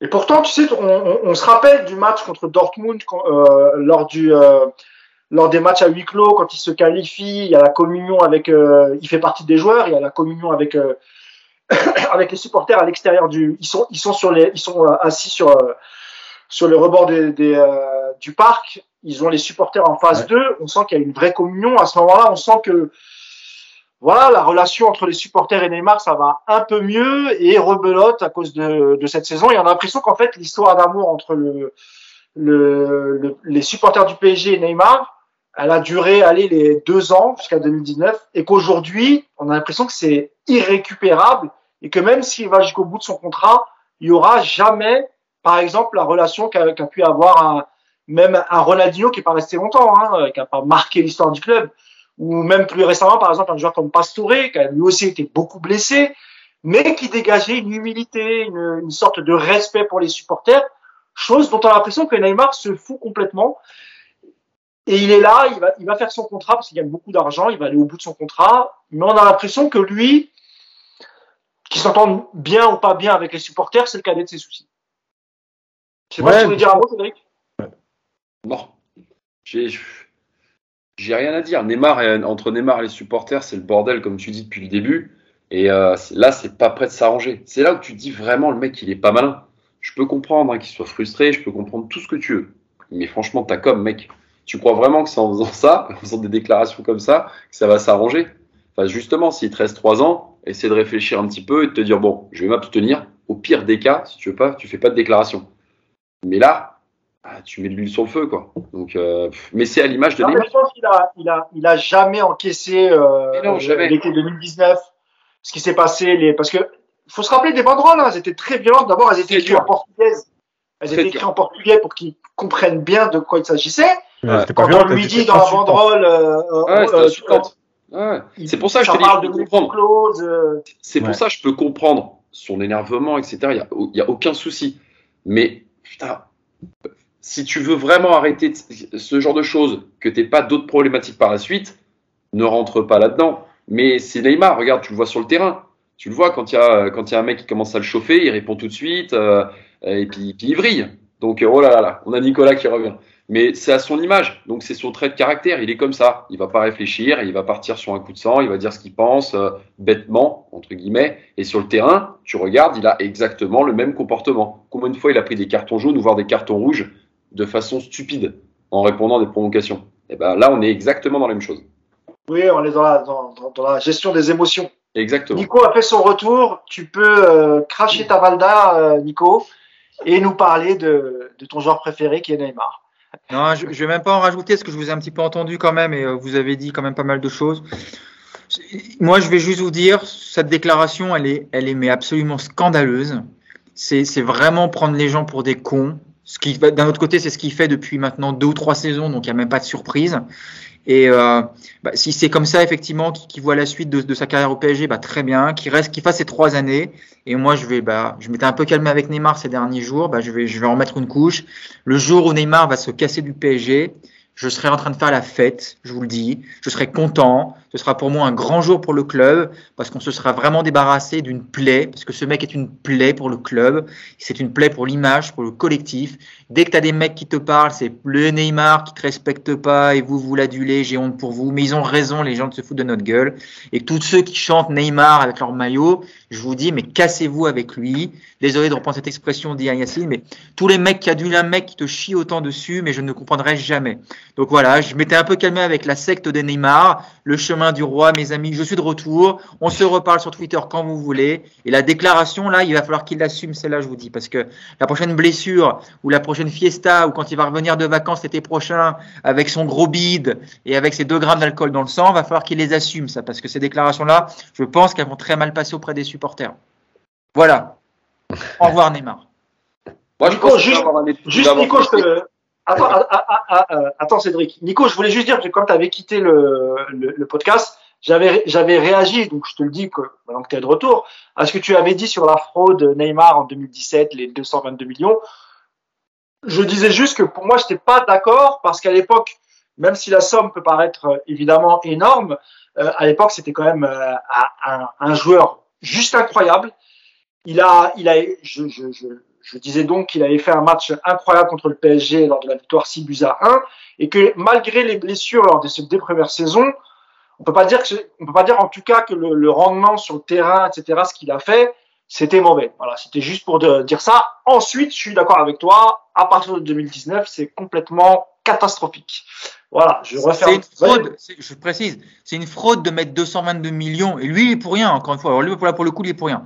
Mais c'est une fraude de faire ça parce que non seulement il te les a jamais rendus, et me parlez pas des deux fois six mois de ces deux premières années où il marche sur l'eau. Ok, il a marché sur l'eau dans les, au moment où il fallait pas. C'est con, tu vois, il a marché sur l'eau de, de, de septembre à, à janvier, et puis de février à juin, il était en train de marcher sur son lit parce qu'il était blessé. Donc c'est dommage. C'est pas de sa faute, Nico. Ça, Non, ça, non, ça mais c'est pas de sa faute. Mais c'est jamais de toute façon avec Neymar quand tu écoutes les mecs qui l'adulent. C'est jamais de sa faute.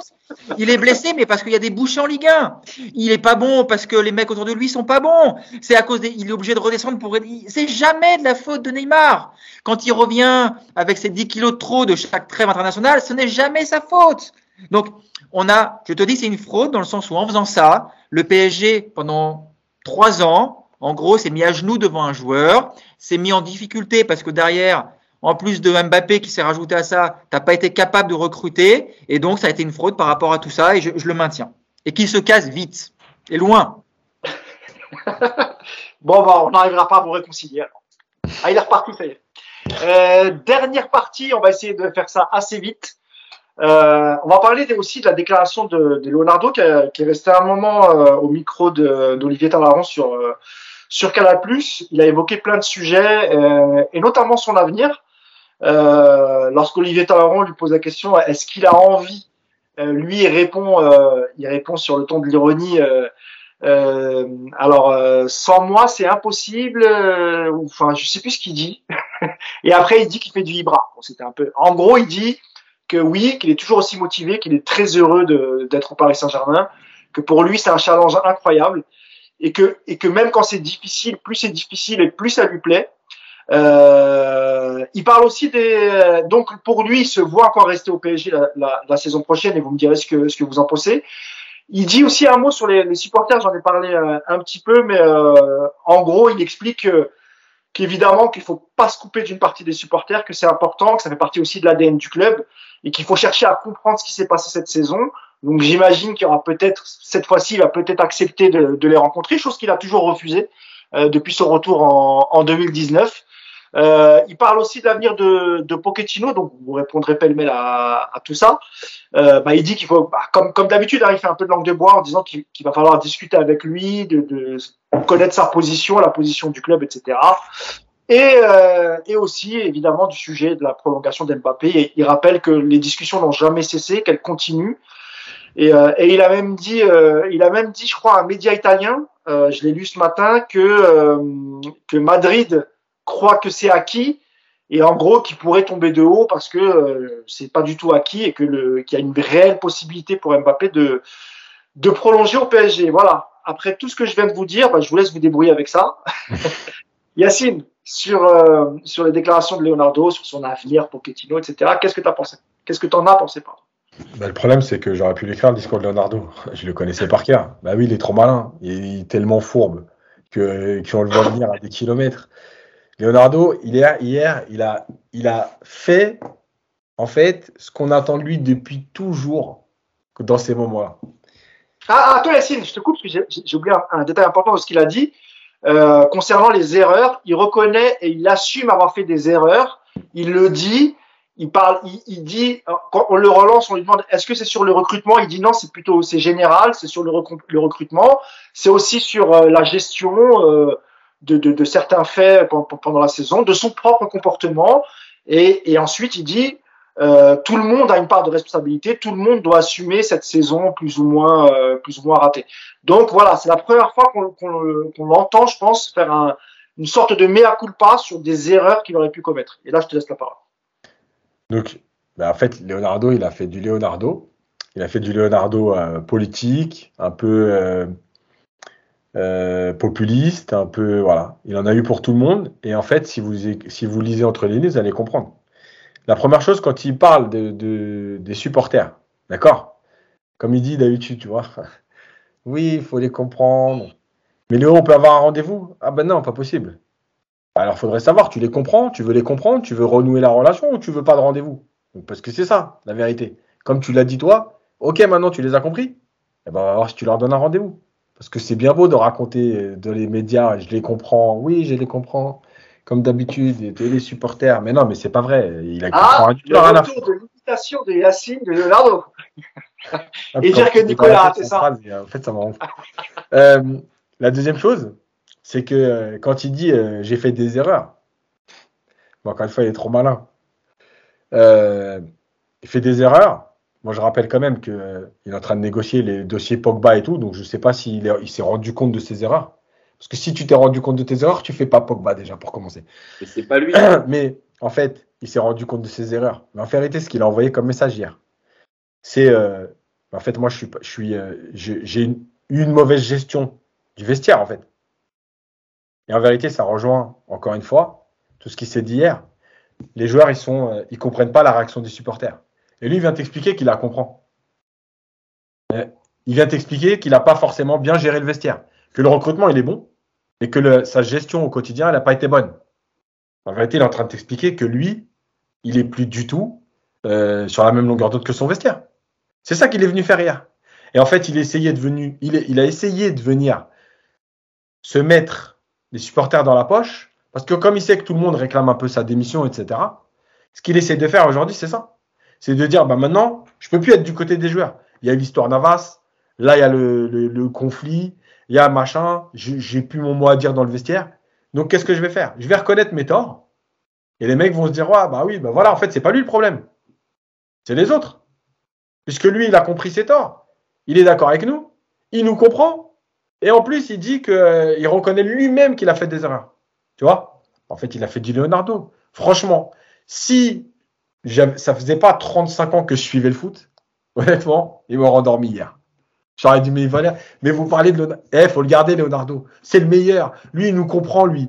Lui, il a compris ce qu'on ressentait. Lui, il a compris la relation club-supporter. Mais c'est pas vrai, les gars. C'est pas vrai, sinon ça fait. Non, non, alors je te le dis tout de suite, les supporters, euh, en tout cas ceux, ceux- ceux du virage Auteuil, hein, n'apprécient pas Mais du oui, tout Leonardo, parce qu'encore une fois, depuis 2019 et son retour, il cherche à le voir, il a toujours refusé. Donc eux, On il va pas, pas- réussir à les convaincre. Justement, pas. Justement, ce qu'il fait Leonardo, lui, il s'en fout des. Enfin, il s'en fout. Ben, tu sais quoi, à l'image d'Mbappé, il s'en fout des 600 ou 1000 ou 1200 supporters qui sont dehors hier. Lui, ce qu'il envoie comme message, c'est à tous les autres. Tu vois? De dire, ouais, je vous comprends votre frustration. Tu vois? Donc, le truc, c'est exactement. Encore une fois, je, je termine là-dessus, mais Leonardo, je connaîtrais pas le personnage et ça ferait euh, deux ans que je, suivais le, que je suivais le foot, mais je te dirais, mais franchement, lui, regardez-le, hein. il a tout compris, lui. C'est lui le boss. voilà, c'est tout. Il a fait du Leonardo, c'est le patron, avec, et toujours au bon moment. Rappelez-vous, hein, toujours, je vous ai dit, le bon moment, le dixième titre, avec la petite blague, le petit sourire. Parce que je crois ce qu'il a dit, c'est avec moi, c'est pas facile, mais sans moi, c'est impossible. Oui, non, c'est ça. En fait, en- non, ouais, c'est ça. En fait, il dit, euh, oui, oui, c'est- c'est c'est exactement Et en fait, ça. Et après, après, en il- fait, il le il dit sur ton lapsus en disant, euh, je fais du il libra. Voilà, il le fait à l'envers. Il lui dit, ah, c'est un lapsus révélateur, et c'est là qu'il s'en sort en disant, non, non, je fais du Ibra. Mais en vérité, euh, parce qu'il a voulu dire l'inverse pour faire le mec humble, mais en fait, il s'est pris les pieds dans le tapis. Oui, c'est ça, c'est ça. Cédric, comment tu, comment tu réagis, toi, au, au- au- à la réaction de, de, de Leonardo et, et surtout euh, sur le fait qu'il est très motivé à l'idée de, res- de rester la saison prochaine. euh, il parlait au futur, il parlait pour la prochaine saison, etc. Euh, Qu'est-ce que tu penses de, ces déclarations Sur la déclat, je suis plutôt d'accord avec, euh, avec Yacine, c'est de la politique. Donc euh, on va pas s'attendre à autre chose, c'est la fin de saison et il sauve un peu sa peau. Enfin bref, sur ça, il n'y a pas grand-chose à dire. Après, sur le fait qu'il soit motivé pour rester au club, j'en doute pas. Il y a des choses à changer, notamment avec les supporters. Euh, sur son bilan, moi, je jette pas, euh, je jette pas la pierre sur le recrutement. Euh, au début de saison, quand on voit le recrutement, excuse-moi, mais on est content. Euh, faut pas oublier quand même que voilà, il nous a ramené des Verratti, les Mendes, il nous a ramené quand même des, des joueurs Hakimi, des joueurs somme toute hyper intéressants. Il a plus de difficultés, lui, c'est sur la vente. Voilà, moi j'ai toujours dit, si je devais faire un mix au niveau au niveau des mecs, je prendrais Antero Henrique pour les ventes et Leonardo pour l'achat. Et euh, moi, je sais que j'ai toujours défendu quand même Antero parce que je trouvais que c'était un bon, euh, un bon gars et qui faisait des, bonnes choses, à part son côté un peu euh, fripouille et, et, et ma- magouilleur. Mais, non, non, je doute pas, je doute pas du fait qu'il va y rester. Il a dit aussi qu'il allait avoir de profonds changements à tous les étages hein, dans sa dans sa déclat. Donc ça, on le sait très bien. Maintenant, reste, restera, restera pas. Dans les derniers échos qu'on a, que ce soit ou Zidane ou Conte, il y en a aucun des deux qui veut qui veut bosser avec. hein. Donc euh, moi, je serais pas étonné que ce soit le fusible, vu que Nasser va encore euh, va encore rester. Donc euh, voilà, je pense qu'il essaie de faire un dernier tour une dernière pirouette pour sauver sa tête et dire bah voilà, je suis désolé, je vous comprends, je suis avec vous, du politique quoi. Mais euh, pour moi, euh, pour moi, c'est euh, joué. À moins qu'on trouve pas vraiment de d'autres euh, d'autres directeurs sportifs euh, sur le marché intéressants ou quoi. Mais euh, sinon, à mon, à mon sens, on le verra pas à la rentrée. Nicolas, on était sur euh, Juste Mousse pour dire un mot sur Nasser, vite fait, c'est juste une parenthèse. rapidement, s'il te plaît, mon Ah ouais, parce que beaucoup de gens ont dit ouais, il est pas là, il est pas là. C'est vrai, il est pas là. Je rappelle juste que premièrement, Nasser Al Khalifi, quand il y a le Ramadan, il est toujours à Doha. Et je rappelle ensuite que vous en faites ce que vous voulez. Malgré tout, ça fait partie de, de, de sa vie. Euh, on est dans les dix dernières nuits du Ramadan. Euh, pour ceux qui connaissent un peu la religion, voilà, c'est les nuits du destin entre guillemets. Voilà, bref, les nuits sont importantes, les veillées, etc. Donc après, qu'il y en ait qui acceptent ou pas, voilà. En tout cas, c'est un choix de vie. Il considère que sa religion à ce moment-là est importante et que c'est à Doha que qu'il la vit le mieux, etc. Voilà, c'est quand même une explication. C'est pas non plus de dire il est pas là, genre en gros, euh, mec, il en a rien à foutre, il en a pas Ouais. rien à foutre. Non, mais c'est surtout aussi parce qu'il y avait, il y avait pas de festivité prévue euh, ce soir-là. C'est prévu contre Metz. Tout sera fait contre Metz Ouais. le- lors du dernier match au parc et, et qu'évidemment euh, tous les ans, c'est pas juste cette année. En période de Ramadan, parfois il peut lui arriver de faire des, des- des allers-retours évidemment, mais la plupart du temps il le passe à, à Doha. Euh, Nicolas, on était sur les, je sais pas, oui, tu m'entends Nicolas, c'est bon? Euh, on était sur le, le, dernier sujet, c'était Leonardo, les déclarations. Je sais pas si tu les, si tu les as vues, si tu les as entendues. Euh, il parle un peu de son avenir. Il reconnaît qu'il a fait des erreurs. Il, parle aussi des supporters. Il dit qu'il faut qu'on cherche à comprendre ce qui s'est passé cette saison avec eux. Il faut pas se couper d'une partie des, supporters. Bref, il revient un peu sur son avenir, celui de, de Pochettino. Qu'est-ce que tu as pensé de ces, de ces déclarations, Nico? Juste qu'il euh, qu qu qu prépare sa sortie, voilà, tout simplement. Je pense que euh, il va sauter parce qu'il va falloir que ça saute. Et, euh, je le regretterai pas. Je le regrettais pas parce que parce que moi j'attendais. Euh, je veux même pas juger sur son mercato qui est qui est ce qu'il est, mais sur la manière de gérer euh, cette équipe à l'année. Voilà, moi j'attendais de Leonardo qu'il apporte euh, cette cette dose d'autorité qui manque, euh, qu'il apporte l'exigence, qu'il impose l'exigence, même plus précisément. Il l'a pas fait. Et pour moi, il est autant responsable que Pochettino de cette année atroce. Je, je parle même pas de Nasser parce qu'on sait qu'il va pas sauter, alors qu'évidemment que c'est le premier responsable.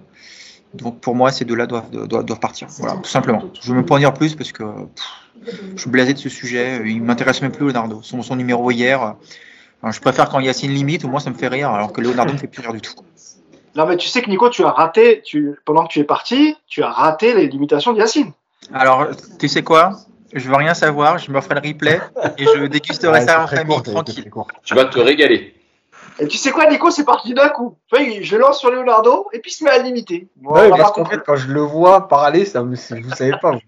Les artistes, tu sais, ils improvisent toujours. Hein, Là, le, le, génie apparaît comme ça, tu peux pas savoir quand. Et voilà. Ouais, parce qu'hier, quand je le voyais, je le voyais parler, je pouvais faire son discours à sa place. C'était tellement préparé, mais voilà. C'est ça.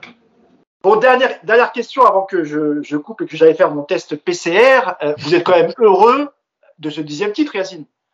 Euh, Bien sûr, parce que, ah. euh, parce que malgré tout, Paris. Parce qu'on n'en a pas parlé. Ça fait deux heures qu'on parle, mais en fait, on n'en a pas beaucoup parlé. Ouais, parce que tu vois, c'est l'histoire de Paris, c'est-à-dire que le Dimitri, il passe après tout le reste. C'est notre histoire, c'est voilà, c'est comme ça, mais évidemment, parce que, parce que Paris n'a que 50 ans. Il faut toujours le rappeler, euh, parce qu'on est dans un pays où euh, je rappelle que contrairement à d'autres, euh, le club qui avait jusqu'à hier soir le plus de titres, c'était Saint-Etienne avec 10 titres. Bon, quand vous regardez. On parle le titre de champion, hein, on met pas les. Oui, oui, la Ligue 1, la Ligue 1. Ouais, ouais. on n'est pas en Allemagne, en en Italie, en Espagne, où les, où les clubs les plus titrés sont à 22, 23, 29, 32. Enfin voilà quoi. En France, on est à 10 le maximum. Euh, donc Paris a rattrapé tous ces, tous ces clubs plus vieux que lui. Euh, donc c'est important, c'est important. Et, finalement, c'est symbolique de comment il est arrivé. Euh, et, en se disant que, que euh, est finalement mal fêté.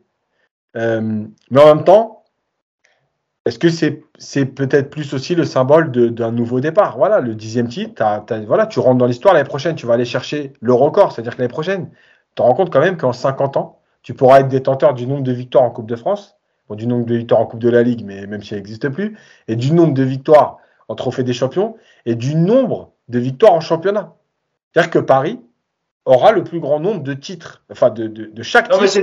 Mais c'est, non, mais c'est déjà le cas. Hein. C'est le club le plus titré de France. Oui, toute, euh, c'est-à-dire que tu pourrais être le numéro un dans chaque compétition. Tu seras le numéro un l'année prochaine tout seul.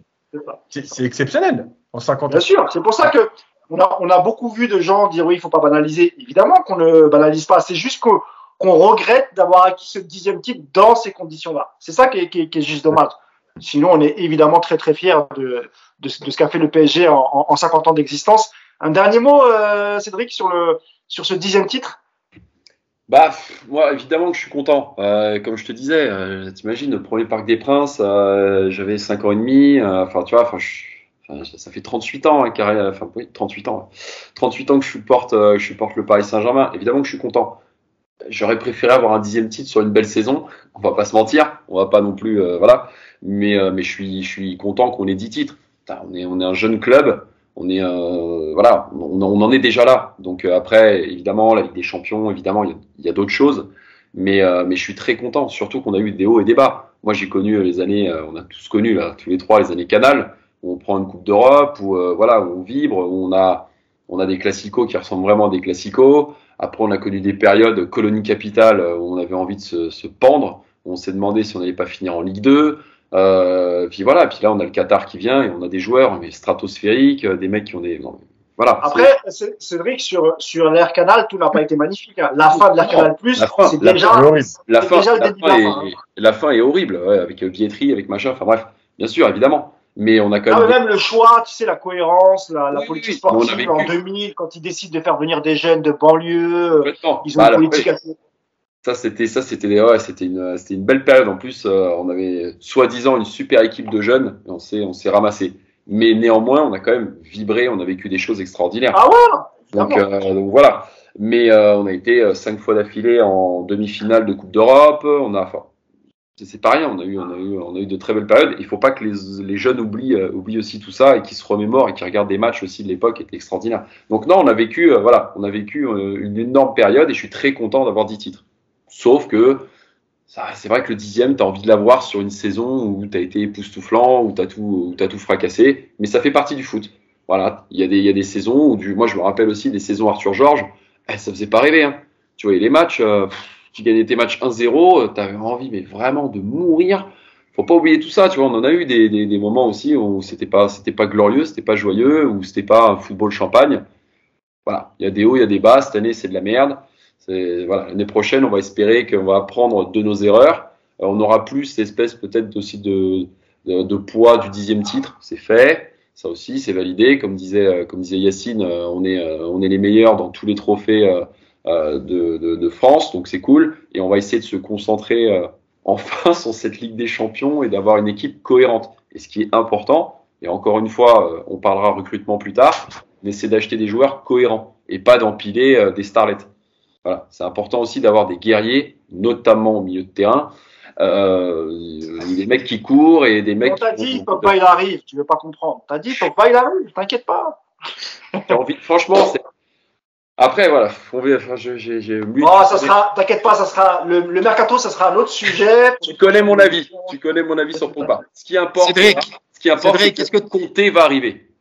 Cédric, est-ce que tu préfères Pogba au PSG Ouais. ou repartir 40 jours sur une île sans manger à se faire bouffer par les moustiques? Franchement. Eh, franchement, les moustiques. Hein. Non, non, mais après. Euh, verra, mais bon. Mes amis, c'est la fin du podcast. On a fait euh, plus d'une heure et demie, il me semble, 1h40, 1h45. 1h47. 1h47. Voilà. Il, y avait, il y avait beaucoup de choses à dire. Euh, bah, je vous remercie de m'avoir accompagné cet après-midi pour, euh, pour le débrief de, de, de ce dixième titre. Il y a eu des hauts, il y a eu des bas, mais finalement, on a, on a quand même acquis ce, ce, ce dixième titre. Pour un club qui a 50 ans, plus toutes les coupes, les trophées des champions, les coupes de la Ligue, ça reste quand même incroyable, extraordinaire. Euh, merci messieurs, merci beaucoup, merci Nicolas, merci Yacine, merci Cédric. Et puis nous, on va se retrouver bah, la semaine prochaine. Je sais même plus, c'est quoi le match la semaine prochaine Vendredi à Strasbourg. Strasbourg. À Strasbourg soir PSG. 21h. Ça va Ouais. faire mal. Aïe, aïe, aïe, aïe, aïe, aïe. Ça promet, ça promet, ça promet, messieurs. Eh ben, merci à tous, merci de de nous avoir suivis. On se donne rendez-vous bah, la semaine prochaine hein, pour, euh, pour le match Strasbourg-PSG. En attendant, prenez soin de vous, euh, fêtez quand même ce titre dignement. Faut pas, évidemment, pas le banaliser. Et puis, euh, je vous dis bonne semaine et, et à très vite. Ciao. Ciao. Les gars.